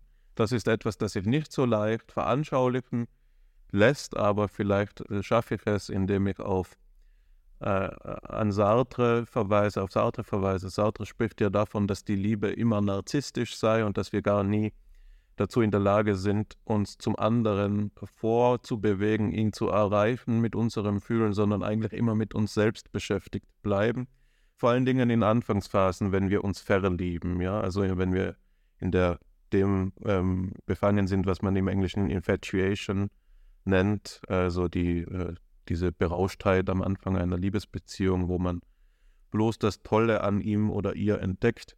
Da sagt Sartre eben, da haben wir es mit einer Idealvorstellung äh, vom anderen zu tun, die mehr über uns selbst sagt als über ihn. Wir sind narzisstisch auf uns selbst bezogen, ja, bleiben also in einer ekologischen Beziehung, auf einer selbstreferenziellen Beziehung und erreichen den anderen gar nicht. Ja, und wenn wir es eben schaffen, und darauf will er hinaus, von der Liebesillusion, der Verliebtheitsillusion, pardon, äh, herauszubrechen und sie als eben das zu sehen, was sie ist, erreichen wir natürlich zum einen eine nüchternere und realistischere Auffassung des Vorganges. Wir entdecken aber zugleich auch eben, dass wir selbst es waren, als Gestaltende, die die Liebeserfahrung gemacht haben also mitproduziert haben und dass das, was sich so als ein Fluten aller Barrieren angefühlt hat, ein Überwältigtsein vom anderen und eine Weltöffnung, ein Inspiriertsein, dass das nichts anderes war als die Tätigkeit unserer selbst. Ja, also da machen wir eine personalistische Ganzheitserfahrung,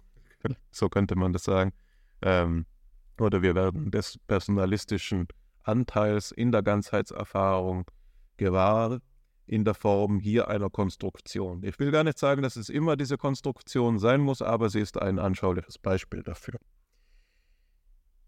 So, so viel wollte ich sagen. Das ist die Wendlersche Vierteilung der Ganzheitserfahrung im psychischen Erlebnis. Ein spontanes Denkangebot. Jetzt weiß ich aber auch, dass du dir im Vorhinein die Mühe gemacht hast, verschiedene Quellen herauszusuchen und das Ganze eben nicht nur selbstreferenziell im FIPSI-Diskurs zu erläutern, sondern eben auch noch einmal anhand eben geistesgeschichtlicher Beiträge zu disputieren und denen will ich jetzt Raum geben, bevor, was natürlich nicht implizieren soll, dass deinen Gedanken kein Raum gegeben werden soll, aber ich wollte nur noch einmal betonen, dass ich das auf dem Schirm habe und äh, mit bedenke. Das ist gut. Man muss den wilden Geist bändigen, um die Ordnung zu behalten. Und doch provozierst du auch mit deinen Gedanken, sodass ich jetzt den Akte des Dompteurs leisten muss. Aber vielleicht schaffe ich es ja, meine Assoziationen zu deinen Ausführungen vorzutragen, sodass wir hier ins Gespräch kommen. Vier Kriterien. Das erste, das Aktivische im Akt des Abschließens, im Akt der Vervollständigung. Voll und schließen, beides geht darauf zurück, dass wir hier eine Art von Ende vorfinden. Das Glas, das voll ist, hat sein Ende erreicht. Die abgeschlossene Tätigkeit steht eben am Schluss oder hat das, den Schluss erreicht. Das ist etwas, was man ja erst einmal erklären muss. Wie kann etwas enden? Warum gibt es ein Ende? Da eben auch mit Sartre der Gedanke der sehr klar mit dem konvergiert, was du gerade zum vierten Punkt gesagt hast, dass keine ähm, Zerstörung in die Welt eintreten könnte, wenn es nicht einen Geist auffasst, gäbe, der es sie auffasste. Und wie meinte das hier gerade so, wie ich es eingangs diskutiert habe, dass Relation kein substanzielles Attribut ist und dementsprechend der zeitliche Unterschied zwischen vorher und nachher aus einer ähm, Welt, in der eine Realität gibt, die hier die Akzidenzien hinzuträgt, gar nicht kommt. Ohne den menschlichen Geist, der den, ähm, der der bloß äußerlichen Folge von Zuständen eine Kontinuität beiträgt, gibt es keine Zerstörung, gibt es keine Veränderung und folglich auch kein Abschließen. Der Schluss als den Schluss einer Folge zu identifizieren, liegt womöglich nicht in der Sache selbst angelegt. Und das muss man fragen. Wie ist es denn mit ähm, einer Pflanze, die blüht und die Blüte äh, wieder vergeht, die Jahreszeiten, der, der Wandel der Jahreszeiten? Ist das etwas, das tatsächlich aus sich selbst heraus keine Ordnung hat? Würde es äh, keine Bedeutung haben, dass die Kälte ähm, und Wärmeperioden sich abwechseln, wenn wir es nicht beobachteten? Hier neigt sich eben nur die Achse der Erde im Verhältnis zur Sonne ein wenig hin und her. Was kann da schon dabei sein? Die, ist in dieser Rhythmik gar kein Sinn vorgegeben? Das ist eine ähm, Frage, die ins Herz der, äh, des Realitätsproblems stößt. Entweder gehen wir davon aus, dass der Aufbau der Wirklichkeit, wie wir sie erleben, tatsächlich nur aus ähm, der Beziehung stammt, die wir in sie hineintragen, oder er ist von vornherein ihr Glied. Und es gibt Strukturen, es gibt Ganzheiten in der Wirklichkeit. Die Wirklichkeit ist ganzheitlich aufgebaut.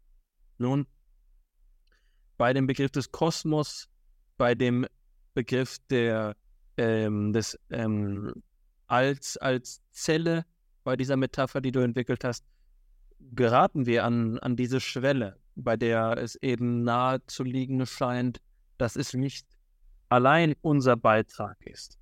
wo ist die Schwierigkeit dabei? Ähm, warum kann man das nicht einfach akzeptieren, dass es einen Strukturrealismus gibt? Diese Schwierigkeit liegt bei Kant. bei Kant ist es eben so, dass wir kritisch darauf blicken müssen, welchen Beitrag unser Verstand, unsere ähm, Vernunft leistet und was wir dementsprechend mit Gewissheit über den Aufbau der Wirklichkeit sagen können. Und die Antwort ist äh, eine, die in Frage gestellt worden ist, aber zunächst einmal die folgende. Es gibt a priorische äh, logische Bedingungen der Erfahrung, die Transzendentalität präfiguriert, was erlebt werden kann. Dass wir zum Beispiel immer unter den Dingen eines, keines oder mehreres erfassen, ist eine kategoriale Notwendigkeit. Äh, diejenige der Quantität, der Kategorie der Quantität. Und so ergibt es sich eben, dass ähm, jetzt die Frage entsteht, wieso herrscht diese logische Notwendigkeit, dass welche Erfahrung auch immer sich auf Gegenstände, auf Dinge bezieht, diese als keine, eine oder mehrere auffasst. Und die Antwort, die kantische Antwort ist, das ist eben der Aufbau unserer ähm, Subjektivität. Die, das, die transzendentale Apperzeption ist so gegliedert, ist so gestaltet, dass wir die Kategorien auf diese Weise anwenden. Anders gesagt, es liegt an unserer Art von Erfahrung. Und jetzt ist hier der Punkt, an dem es eben kritisiert wird. Zum Beispiel von ähm, Hans Weihinger wird das thematisiert. Äh, aber eben auch von, ähm, von Oswald Külpe. Und der Gedanke ist ein für mich ausgesprochen wichtiger Gedanke. Ähm, mit welchem Recht können wir hier bei Kant die Kritik anbringen, dass er Logik und Psychologie nicht ausreichend trennt? Dass er sagt, die Bestimmung der Kategorien sei eine Eigenschaft der Subjektivität, transzendentaler Subjektivität, ist der Gestaltungsspielraum für die empirische, für das empirische Bewusstsein. Woher dieser Bruch, wenn unsere Argumentation aus der logischen Deduktion stammt? Warum können wir hier davon sprechen, dass diese logischen ähm, Bedingungen aus, äh, ausgerechnet Ausdruck der Subjektivität sind, die wir wieder mit dem empirischen Objekt, äh, Subjekt identifizieren. Die Lösung des Problems kann zum Beispiel die des absoluten Idealismus sein oder des Kitschen Idealismus. Das ist zu sagen, es ist nicht das psychologische Subjekt, dem diese Kategorien eignen, diese kategoriale äh, Gestaltung der Erfahrung, sondern es ist ein absolutes Subjekt. Es ist der Geist, der logisch so präformiert ist, dass es eben immer nur möglich ist, zum Beispiel keines, eines oder viele Dinge zu erfahren. In diesem zweiten Fall, in dem wir Kant kritisieren, erschließt sich jetzt aber, dass wir ähm, auch die Option haben und dahin weist auch der absolute Idealismus zu sagen, dass die ähm, Strukturgesetzmäßigkeiten unserer Erfahrung nicht subjektiv sind, sondern unsere Erfahrung nur eine Spur, eine Signatur von logischer Notwendigkeit ist, die ähm, transzendentale Deduktion aber im logischen Raum bleibt und dementsprechend ähm, es nicht so ist, dass wir hier sagen müssten, Der Umstand, dass wir die Dinge so auffassen, wie sie sind, liegt nur an der Subjektivität. In dem Moment, in dem wir diese Kritik akzeptieren, wird die Frage nach der Abschließbarkeit im ersten Moment, den du skizziert hast, zu einer offenen Frage. Können wir davon sprechen, dass es Vollständigkeit des Ganzen gibt, weil wir es vervollständigen? Oder genau wie du ja äh, mit dem Verweis auf Felix früher gesagt hast, insofern als es ein Entwicklungsmotiv gibt, das eben die Wirklichkeit selbst ausmacht. Wie kommt also das Ende in die Welt? Kommt es durch unsere Setzung von Grenzen in einen Fluss, einem nicht abreißenden Fluss, oder gibt es tatsächlich ähm, Grenzen in der Wirklichkeit? Äh, das ist hier ein Scheideweg für, äh, für den Begriff des Ganzen. Wir können nämlich ähm, dem einen oder dem anderen, den Teilen oder dem Ganzen, den Vorrang eingestehen. Zum Beispiel bei Bergson, so lese ich es, entstammen die Teile der menschlichen Intelligenz und die menschliche Intuition, der menschliche Instinkt fühlt den, die Ganzheit der Natur. Hier ist also ähm, die Ganzheit anders als in deinem Modell, das, was nicht äh, durch den Geist hinzutritt, sondern es ist der Teil, der durch den Geist hinzutritt. Und ähm, das liegt da begraben, da liegt darin begraben, wo du ja auch schon auf Parmenides hingewiesen hast. Der Kosmos als ähm, Ganzheit, die Alleinheit der Welt, die äh, prästabilierte Harmonie, die Zentralmonade, etwas, was ähm, eben die Geschlossenheit der Wirklichkeit bedeutet, oder kurz gesagt der Begriff Welt, ein Begriff, der ja vom spekulativen Realismus, man denke an Markus Gabriel, in Frage gestellt worden ist. Warum es die Welt nicht gibt. Ja, dort bricht es mit der äh, Totalität auseinander. Mhm. Also, wenn die Welt als Kosmos immer ganz ist, dann fügt womöglich der Geist die Teile ein. Und die empiristische Option, die atomistische Option, die Welt ist ein Gefüge von einzelnen Substanzen, von Teilen, von demokritischen Kugeln, die ähm, nun sekundär koordiniert werden durch den Akt der Assoziation des Menschen, dann ist die Ganzheit eingefügt. Ja, zwei alternative Erklärungsrichtungen für die ähm, Psychogenese von Ganzem oder Teil. Das ist äh, natürlich auch auf andere Weise zu sagen, zum Beispiel eben mit diesem Begriff der, des Endes oder, wie man auch sagen könnte, mit der Grenze. Ja, hat ein Stein eine Grenze, das haben wir schon mal diskutiert hier bei Fipsi. Die Frage ist, wenn der Schatten auf den Stein fällt, wird dadurch der Stein ein anderer? Die Antwort ist vermutlich mit Plessner nein. Aber wenn der Schatten auf den äh, Setzling fällt, dann wird eine andere Pflanze daraus. Das heißt, für die Pflanze erst gibt es die Grenze. In einem authentischen Sinn. Und so könnte man dann sagen, es ist nicht erst der Geist, sondern vielleicht eben gerade das Leben, das ähm, hier die Vereinzelung einführt. Durch die Grenze. Ja, die Membran.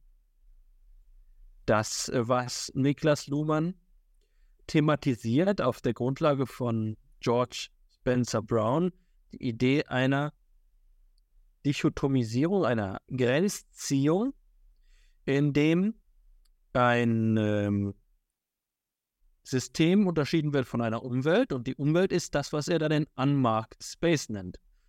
Wir markieren alles innen, wir bestimmen das Innen und das Außen ist ähm, in undifferenziert. Das ist die Grunddifferenz zwischen Umwelt und System. Das System wird spezifiziert und die Umwelt bleibt unspezifiziert. So könnte man sagen, dass die Genese der Ganzheit in dieser Auffassung eben ähm, äh, letztlich als koordinierter Begriff zum Teil so kommt, dass in eine vollkommene, äh, undifferenzierte Totalität plötzlich das Licht einfällt, nicht wahr? Fiat Lux.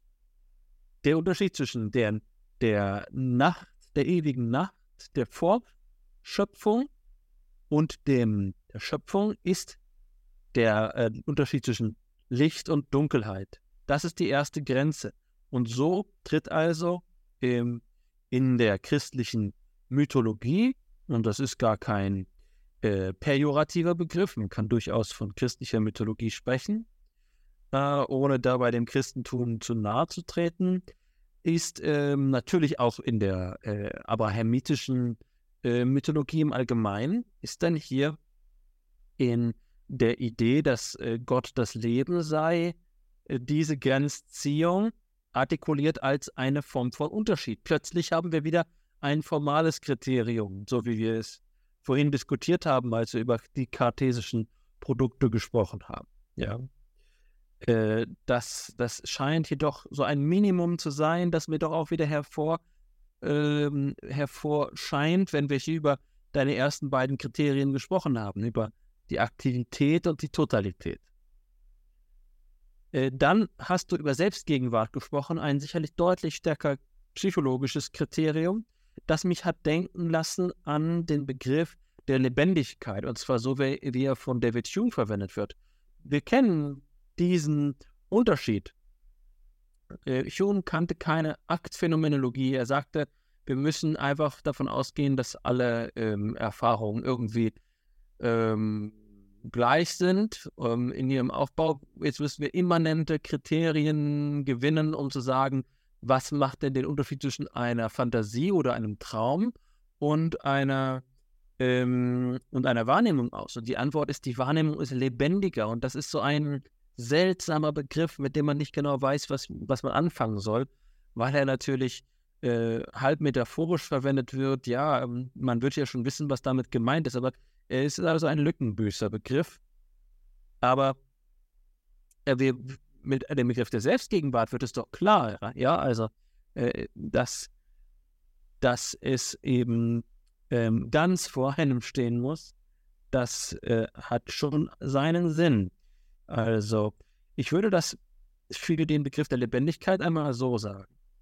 Ähm, vielleicht kennen wir die Romane, die Fantasieromane äh, Tolkiens Herr der Ringe. Und die Idee ist also eine gewaltige Welt, in der so viel passiert und ähm, für so viel Platz ist, für so viel Fantasie Platz ist. Und doch ist es eben ein endlich bestimmter Raum, weil es sich hier hinter ein werkelnder Autor befindet, der seine Welt Schritt für Schritt aufbaut. Und demgegenüber haben wir jetzt die volle Macht eines ähm, unendlich bestimmbaren, in seiner Tiefe unermesslichen, ähm, unerschöpflich individuellen As äh, Momentes des Lebens, des nicht fantastischen Lebens, der Wahrnehmung. Also wir denken an Cézanne, der äh, Bon Saint Victoire so und so viele Male gemalt hat und immer wieder einen anderen Eindruck in seiner impressionistischen Art und Weise darstellen kann. Das ist also unerschöpflich, der, die Wahrnehmung ist unerschöpflich. Ähm, und so könnte man ja auch sagen, die Selbstgegenwart, was ja schon Authentizität, Lebendigkeit ankündet, ist in diesem Selbst also eine ähm, Konfrontation mit einem Maximum. Mit einem Maximum. Hier haben wir auch eine Form von Ende natürlich, aber jetzt in einer anderen Hinsicht. Ja, nicht abgeschlossen, sondern erst einmal, ähm, es gibt keine andere Konfiguration, die ähm, komplexer wäre, die dichter wäre, äh, die äh, präziser wäre, die ähm, vielleicht auch klarer wäre. Selbstgegenwart hier so, wie man eben von der Gestalt äh, spricht, die eben erst dann klar ist, wenn wir sie dann nochmal nachzeichnen an der Tafel. Wir malen die drei Punkte und dann ergänzen wir dann doch immer noch die Striche dazwischen. Es zwingt sich uns auf, ja, die, diese, diese Art von Selbstgegenwart könnte hier einen, einen äh, Sinn haben. Ähm, gut. Das sind die Gedanken, die ich hier zu deinen vier Punkten noch äußern wollte, um ihnen meinerseits äh, Ehre zu erweisen.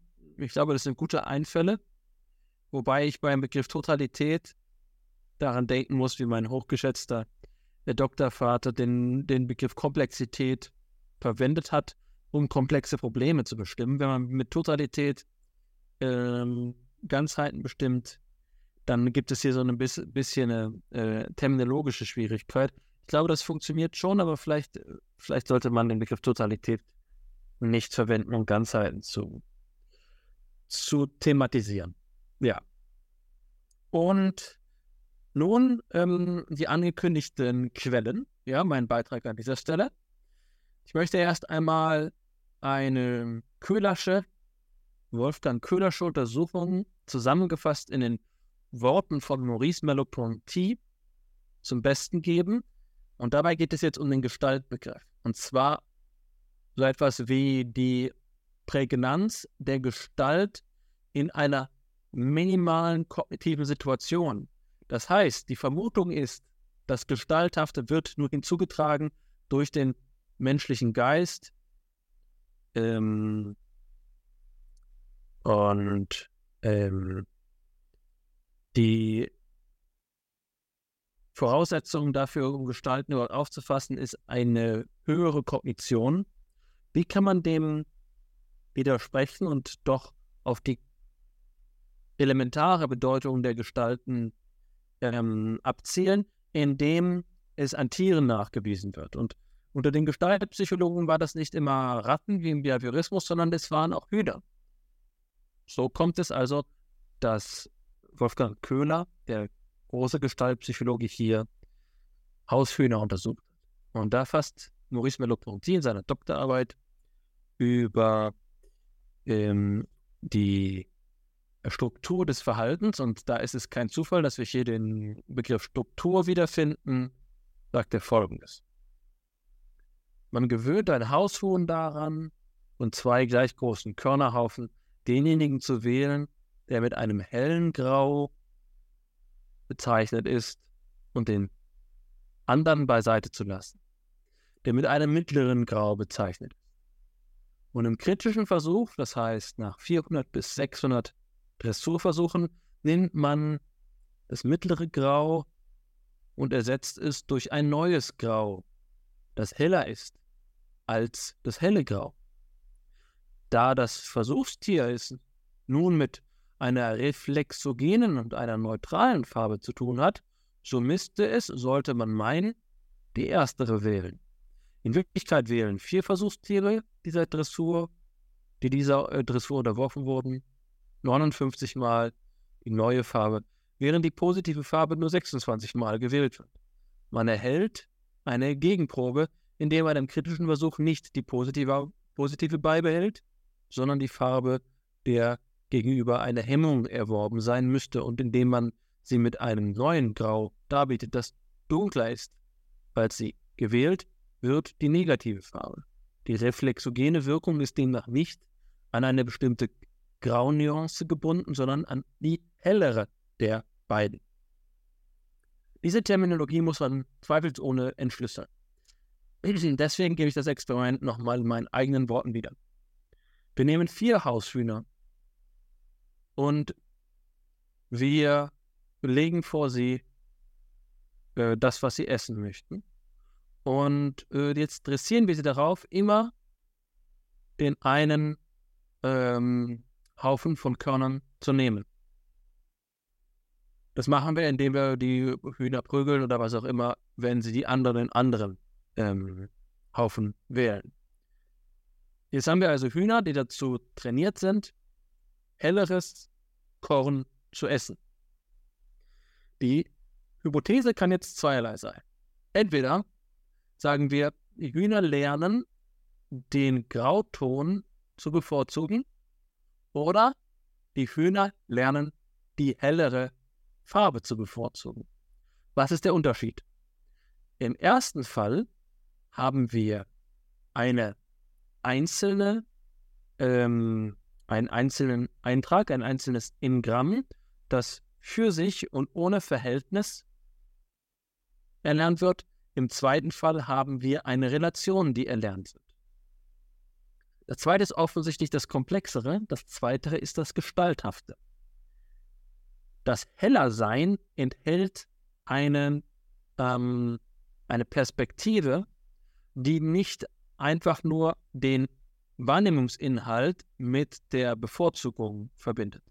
Wenn die Hühner jetzt also in einem Experiment, in dem die äh, Helligkeitsrelation so verändert wird, dass das vormals bevorzugte Getreide jetzt dunkler ist, dann müsste unter der ersten Hypothese das dunklere Getreide, also das nun dunklere Getreide, noch immer gewählt werden, da es ja vorher dasjenige war, wofür die Hühner ähm, belohnt wurden oder worauf die Hühner dressiert wurden. Und wenn die zweite Hypothese stimmt, dann müssten die Hühner, weil sie die Relation gelernt haben, die, ähm, äh, die helleren neuen Körner bevorzugen. Und was sich zeigt, ist, dass dieser zweite Fall eintritt. Im Großteil der Fälle, in zwei von drei Fällen, also ungefähr im Verhältnis von 2 zu 3, zeigt sich, hm, dass die Hühner die Relation über die Relation kodieren, dass die Hühner ihr Verhalten an der Relation ausrichten. Sie haben also Einsicht gehabt, nicht nur in den, in die Grau, ähm, in den Grauton, sondern in das Helligkeitsverhältnis zwischen den Körnern. Das ist ein gestaltpsychologisches Experiment, um auf die Spur der Relationserfahrung zu kommen. Und ich glaube, daran wird sehr gut klar, weswegen dieser Gestaltbegriff eng mit dem, was ich so umständlich eingeführt habe, verbunden ist.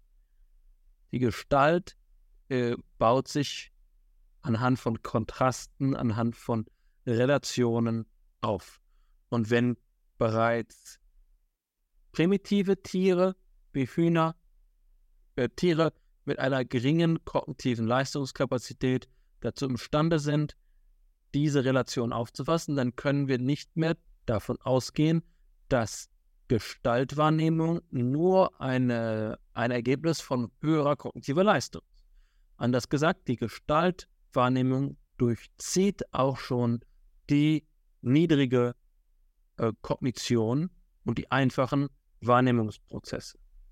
Das ist eine Einsicht der gestaltpsychologischen Art, bei der wir die Universalität, die Generalität des Gestaltkonzepts einsehen.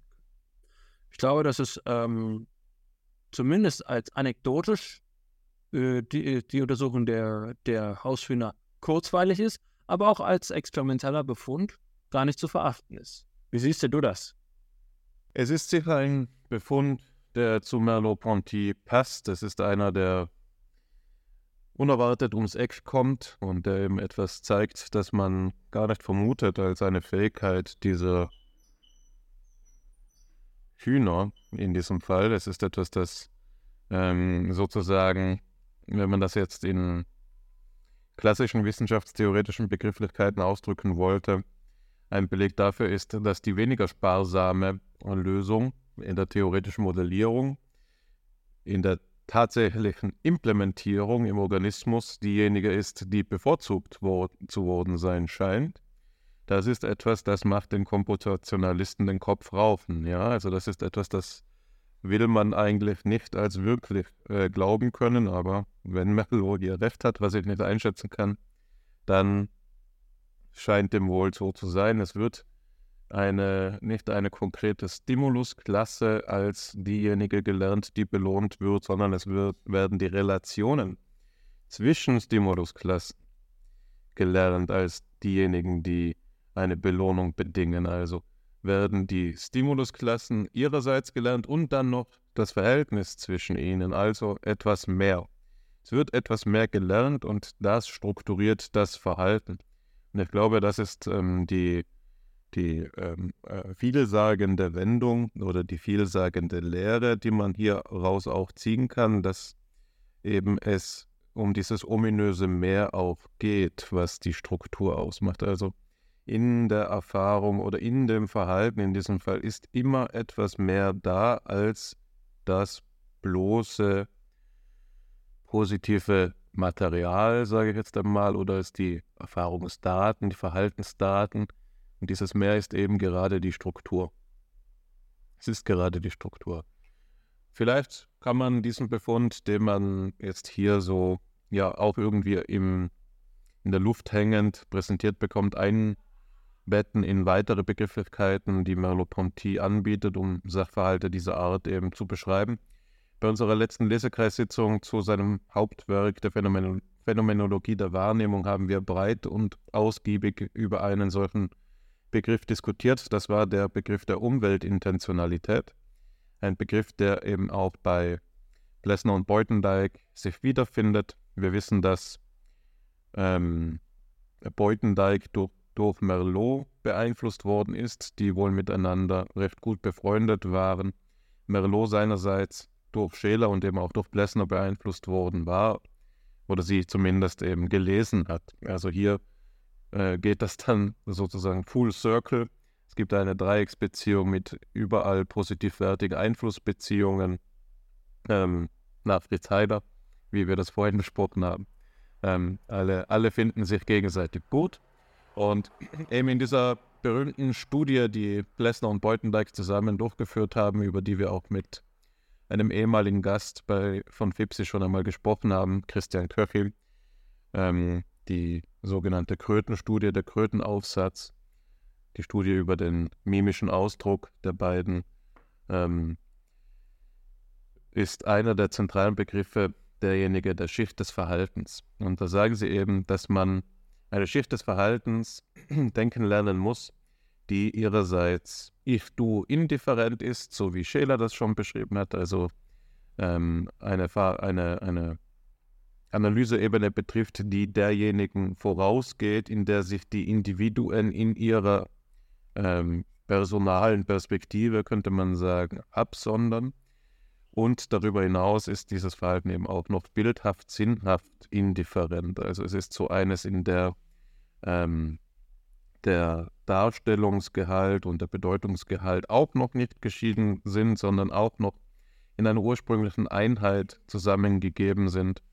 Also man äh, findet in beiden dieser Indifferenztheoreme den gemeinsamen Ge Gedanken angelegt, dass hier eben etwas vorliegt, ähm, das so eine, eine Ebene betrifft, an der die Phänomenologie insbesondere interessiert ist. Also eine, eine wesentliche Ebene, die präreflexiven Gehalt auch aufweist. Und das Verhalten ist ja gemeinhin etwas, das nicht so angesetzt wird, sondern das Verhalten wird auf der Objektseite angesetzt und wird dann auch noch zum Beispiel als etwas angesehen, das wir mit den Tieren gemeinsam haben und die Tiere untereinander haben nur das Verhalten, wir gegen, dem gegenüber haben, aber darüber hinaus auch noch die Handlung und so weiter. Also äh, da sieht man, das ist eben eine ungewöhnliche Denkbewegung und für, um, um dieses Verhalten in diesem Sinn noch weiter zu charakterisieren, bemühen die beiden eben den Begriff der Umweltintentionalität. Damit ist gemeint, dass das Verhalten, das auf diese Weise strukturiert ist und ähm, grundsätzlich ist, eben eines ist, das auf eine Komplementarität zwischen Tier und Umwelt verweist. Und das kann mutatis mutandis dann eben auch über Mensch und Welt oder Mensch und Umwelt gesagt werden. Also das Tier ist in seinem Verhalten so äh, positioniert, dass seine organismischen Fähigkeiten auf die Gegebenheiten der Umwelt hin ausgerichtet sind und zu ihr passen und vice versa. Also das ist ein Zusammenhang, der auch von James Gibson, dem Umweltpsychologen, ähm, also oder den, äh, einem der Begründer der ökologischen Psychologie, so aufgegriffen worden ist, der ja bekanntermaßen seinen Studentinnen und Studenten empfohlen haben soll, dass sie auch Merleau-Ponty äh, lesen. Und insofern sieht man hier noch eine weitere Spur dieser holistischen Denkweise oder dieser, in diesem Fall vielleicht besser ausgedrückt, dem relationistischen äh, Denkweise in der, in der Geistesgeschichte. Also hier kann man sicher einiges ähm, sagen, was diese Zusammenhänge ähm, betrifft. Aber ich denke, dass wir auch insbesondere mit Blick auf die fortgeschrittene Zeit vielleicht schon ähm, zur nächsten Quelle übergehen sollen. Ich weiß, du hast sie vorbereitet, aber wenn du es mir gestattest, lese ich sie zumindest. Und wenn mir etwas dazu einfällt, kommentiere ich sie auch schon, aber sonst würde ich dir dann den Ball schon zuspielen. Aber ich bin eigentlich ganz zuversichtlich, dass ich jetzt nicht in, in Schweigen verfalle. Also das handelt sich aus einem Auszug aus Kurt Goldsteins berühmten Werk über den Aufbau des Organismus und betrifft den Themenkreis eines biologischen Holismus. Der ist also schon gut vorbereitet durch das, was ich jetzt auch schon gesagt habe. Eine genauere Beobachtung lehrt, dass die auf einen Reiz erfolgende Reaktion nicht nur variieren kann, sondern dass der Vorgang sich nie in der isolierten Reaktion erschöpft dass vielmehr immer in verschiedener Weise weitere Gebiete, ja der ganze Organismus an der Reaktion beteiligt sind. Man kann zunächst feststellen, bei jeder Veränderung an einer Stelle des Organismus treten gleichzeitig solche an verschiedenen anderen Stellen auf. Bei einer anscheinend so einfachen Reaktion, wie sie die Wirkung der Belichtung des Auges darstellt, tritt keineswegs nur eine Zusammenziehung der Iris auf, sondern eine Fülle von weiteren Erscheinungen am ganzen Körper, die wir nur gewöhnlich, äh, die wir nur gewöhnlich bei der zu einem ganz bestimmten Zweck ausgeführten Pupillenreflexprüfung nicht beachten, die aber für den Organismus vielleicht ebenso wichtig sind wie die Zusammenziehung der Iris. Die Wirkung des Lichtes auf den Organismus ist eine vielgestaltige und zeigt sich eindringlich und nachweisbar in Veränderungen sowohl auf motorischem wie sensorischem Gebiete. Hier eine Bewegung, eine Denkbewegung von Kurt Goldstein, die, äh, die sicherlich aufgefasst werden kann unter diesem Begriff, für den er auch ähm, ähm, bekannt ist, den Begriff des Gestaltkreises, wo es eben so ist, dass nicht nur ein Effekt äh, äh, eine Ursache mit einer Wirkung einhergeht, die sich dann eben sozusagen zu einem isolierten lokalen System verschließen, sondern wo das Ganze reiterativ gedacht wird und ähm, darüber hinaus auch noch, ähm, äh, das wird reiterativ gedacht, aber darüber hinaus auch noch so kumulativ. Hier hat man eben einen Zusammenhang vorliegen, bei dem ein eine Ursache mit einer Vielzahl von Effekten einhergeht. Diesen äh, letzteren Aspekt, den Goldstein hier anspricht, ist etwas, das man auch in der Populärkultur kennt, nämlich dann, wenn man von dem sogenannten Butterfly-Effekt spricht. Der Butterfly-Effekt meint, dass winzige ähm, Ursachen massive Folgen haben können. Und ein gutes Beispiel, um das zu veranschaulichen, auch wenn es aus der Luft gegriffen ist, aber das eben in der Populärkultur tatsächlich damit verbunden ist, ist das Beispiel ähm, des, der Zeitreise. Da geht, äh, geht es darum, dass wir uns vorstellen können, dass wir eben, wenn wir eine Zeitreise vornehmen und auch nur einen kleinen Eingriff in den Verlauf der Geschichte nehmen, dass wir die Folgen, die dadurch entstehen könnten, eben nicht absehen können. Also selbst wenn ich bloß eine frühere Version meiner selbst ähm, dazu veranlassen würde, den Käsekuchen anstatt des Apfels zu essen, könnte es so sein, dass in 100 Jahren Zeit ähm, das dazu führt, dass eben ein faschistische, fa faschistisches System an die Macht kommt, anstatt eines demokratischen. Ja, also das ist die Idee des Butterfly-Effekts. Es kann alles anders kommen. Oder manchmal etwas, das vielleicht näher am Leben ist, gibt es diese Situationen, das weiß ich zwar nur aus der Literatur, aber ich glaube es dennoch, dass in ähm, therapeutischen Kontexten eben so ein, eine sogenannte Blattschussdeutung vorgenommen wird, wo man mit einem richtigen Wort quasi einen psychischen Knoten löst und dadurch eine auf die lange Frist eine Umstrukturierung der Persönlichkeit eben anstößt. Ja, also das ist so etwas, das in therapeutischen Kontexten diskutiert wird. Man kennt es vielleicht näher und da darf ich jetzt wieder aus der eigenen Erfahrung sprechen, aus freundschaftlichen Zusammenhängen, wo es tatsächlich diese maßgebenden Gespräche gibt, die eben alles weitere verändern. Und da sagt jetzt Goldstein, das sind äh, Zusammenhänge, die sich nicht nur auf diesen symbolisch sinnhaften, großspurigen ähm, äh, äh, äh, Phänomenebenen größerer Ordnung finden, sondern auch in der vitalen Sphäre. Also auch im Organismus ist es so, dass eine äh, Verschaltung der verschiedenen Systemen eingerichtet ist, die eben äh, darauf hinweisen, dass äh, der, der Organismus nicht so aufgefasst werden kann, dass diese Systeme unabhängig voneinander vorliegen würden und ihre Arbeit schon so machen, sondern dass er eben als eine Gestalt, als eine Ganzheit aufgefasst werden muss. Mir, du hast mich jetzt richtig darauf hingewiesen, dass der Begriff, den ich mit Goldstein verbunden habe, eigentlich von, von Weizsäcker kommt, der Begriff des Gestaltkreises. Bei Kurt Goldstein wäre es eben dem gegenüber die ganzheitliche Neurologie. Das habe ich jetzt neben, äh, nebenbei äh, kurz herausgesucht. Das passt ebenso gut zu diesem Zusammenhang, aber die Korrektur ist dennoch wichtig. Was ist hier nun äh, die spezifische Form einer biologischen Sicht auf holistische Zusammenhänge? Mir scheint das erstmal interpretativ wichtig zu sein.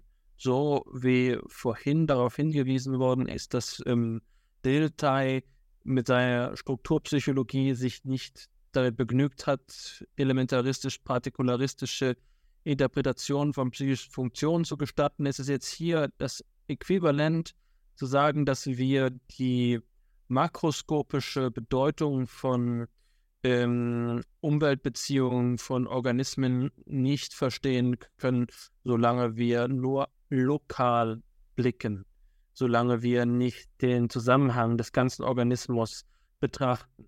Der ganze Organismus, das ist hier die Interpretationsebene, aber eben zugleich der ganze Organismus in seiner Umwelt. Und das sind die Gestaltkreise und die Funktionskreise, auf die du hier mit, ähm, mit Weizsäcker und Höchstkühn hinaus willst. Das ähm, heißt also, um eine vollständige Interpretation zu liefern, dürfen wir nicht nur lokal suchen. Und das sind ja die beiden Formen von Unendlichkeit, die wir uns hier vorstellen können. Da könnte man einmal sagen, ein abgeschlossenes psychologisches Experiment sei nicht möglich, weil die ähm, Nebenbedingungen, weil die Störvariablen nicht vollständig kontrolliert werden können. Das bezieht sich aber nur auf die regionale, äh, auf das regionale Ereignis. Das bedeutet höchstens indirekt, dass man sagt, na, wir können eben vor allen Dingen nicht den ganzen, den vollständigen, den Zusammenhang äh, erfassen. Also alles, was zu diesem Menschen gehört und alles, was zu seiner Umwelt gehört. Das ist hier der Anspruch. Ja, es ist also gewisserweise eine regulative Idee. Der Holismus heißt explanatorisch nicht mehr als wenn wir die Phänomene verstehen wollen, dann dürfen wir uns nicht auf äh, die Mechanismen in ihrer Beschränkung reduzieren, es könnte sein, dass so etwas wie ein Liedschluss ganz unterschiedliche Ursachen hat. Und das hast du ähm, selbst auch schon bei Fipsi, meine ich, aber ich habe es aus deinem Munde mindestens schon einmal gehört, ähm, illustriert an, an einem klassischen Beispiel. Ich weiß gar nicht, wer es äh, formuliert hat, äh, dass ein, ähm, ein Blinzeln eben ganz unterschiedlich interpretiert werden kann als ein als eine einladende Geste und so weiter und so fort. Also äh, hier die interpretative Offenheit, ja. Also wir haben vorhin über Multirealisierbarkeit gesprochen, jetzt reden wir aber nicht über ähm, kognitive Operationen und kognitive Strukt und, und anatomisch, äh, Strukturen, sondern wir reden von der Bedeutung von etwas und der Handlung äh, in ihrem, in ihrem sinnhaften Horizont. Hier also auch auf biologischer Ebene, und das ist sicherlich der entscheidende Punkt bei Goldstein, nicht nur auf psychologischer Ebene, bei dem wir sagen, das Augenzwinkern könnte auch ähm, ein, ein nervöser Tick sein, sondern auf der unmittelbaren organischen Ebene haben wir diese Ambiguität, die wir nur einholen können, wenn wir auf eine Totalität Rücksicht nehmen. Das ist hier sicherlich die, äh, die hauptsächliche, hauptsächliche Lektion ähm, für die Biologie, dass der holistische Anspruch den Erklärungshorizont sozusagen aus der zweidimensionalen in die dreidimensionalen Perspektive anhebt und damit eine weitere Unendlichkeitspotenz erhöht. Dafür gibt es ja ein, ähm, einen ähm, mathematischen Ausdruck, ich glaube, es war Mächtigkeit oder so, ich äh, bin mir nicht mehr sicher, bei dem es um den Vergleich von unendlichen Mengen geht. Äh, es gibt eben kleinere und größere Unendlichkeiten und hier ist also die holistische, explanatorische Facette ist die, die anspruchsvollere, die, die mächtigere. Ja, äh, das ist hier sicherlich eine der konkretesten Konsequenzen, die wir aus unserer Episode äh, ableiten können was heißt es, das Ganze zu berücksichtigen, aufs Ganze zu gehen ähm, oder dem Ganzen auf den Grund zu gehen? Was für Konsequenzen hat das im letzten Detail des Forschungsprozesses? Sicherlich auch äh, nicht der letzte Aspekt einer Konkretisierung des holistischen Denkens, aber für so eine Grundlagenepisode ein ausreichend hoher Grad an Konkretheit. Deswegen halte ich es für eine gute Gestalt, für eine gelungene Figur, wenn wir hier jetzt unseren Hut nehmen und die Episode Revue passieren lassen. Wir wollten heute ein Problem anzeigen, nämlich, dass es gar nicht so leicht ist zu sagen, was überhaupt Ganzheit ist. Ein oftmals nur operativer Begriff, den man selbst schwer thematisch machen kann. Wenn er thematisch gemacht wird, dann in einer uralten Dichotomie von Teil und Ganzen, und es ist schwierig herauszufinden, unter welchen Bedingungen wir überhaupt darauf kommen können. Du hast einen Vorstoß gemacht, in dem du eine Wendlersche vierteilige Teil übrigens, ähm, äh, also metasprachlich natürlich äh, Teil, ähm, vierteilige äh, Systematik entwickelt hast, ähm, um der Phänomenalität des Ganzen etwas mehr auf die Schliche zu kommen. Und das sind wir jetzt in äh, den letzten Passagen noch in, in, den Konsequenzen auf die Spuren gekommen. Eine Episode, mit der etwas benannt ist, etwas benannt ist, was den menschlichen Geist auf Ewigkeiten wachhalten kann. Wir haben eine Franse, äh, die mir sehr wichtig ist, nahegelegt. Die Frage, wie können wir denken, wenn nicht meriologisch. Wie könnte man sonst noch denken? Ähm, da verlangt es spekulatives Genie, um hier weiterzudenken, um eine Alternative zu präsentieren und selbst dann, wenn sie falsch wäre, dadurch etwas über Teil und Ganzes noch zu lernen. Ähm, aber an diesen Punkt sind wir heute nicht gekommen und wenn wir hierher noch einmal in Zukunft zurückkehren können, dann würde ich es mir von uns wünschen, dass wir eine alternative Meriologie einmal diskutierten. Unter diesen Bedingungen möchte ich mich gern bei dir bedanken. Ähm, ja. Ja, Alexander, als, der, als derjenige, der die Episode vorbereitet hat, gebührt der Dank natürlich in erster Linie dir. Ich fand es eine schöne Episode und du hast es jetzt gerade gut ähm, äh, zu Wege gebracht, den Abschluss einzuleiten, indem sie hier eine Gestalt äh, schließen sollte. Ich frage mich dann oft auch selbstkritisch, ob das jetzt eben ähm, nicht auch die personalistische Komponente sozusagen äh, vordergründig macht, indem es eben auch oft so ist, dass man dazu neigt, die Dinge als eine runde Sache wahrzunehmen, sobald sie dann vorbei sind. Ja, also selten einmal ist jemand bereit, etwas als unabgeschlossen gelten zu lassen. Wir bei FIPSI sind in einer ambivalenten Doppelposition, insofern wir uns ja schon fast gewohnheitsmäßig auf die Fahnen schreiben, dass das hier ein unendliches Gespräch ist und insofern, egal wie viel wir sagen, es immer auch, es immer auch offen bleiben wird. Demgegenüber steht aber die Idee, dass so ein, äh, ein Gespräch, so eine Philosophia perennis auch das Gesamt des Denkmöglichen abbilden soll und also doch auch aufs Ganze äh, zu gehen hat. Insofern hier auch noch einmal performativ eben den Holismus wiederholt.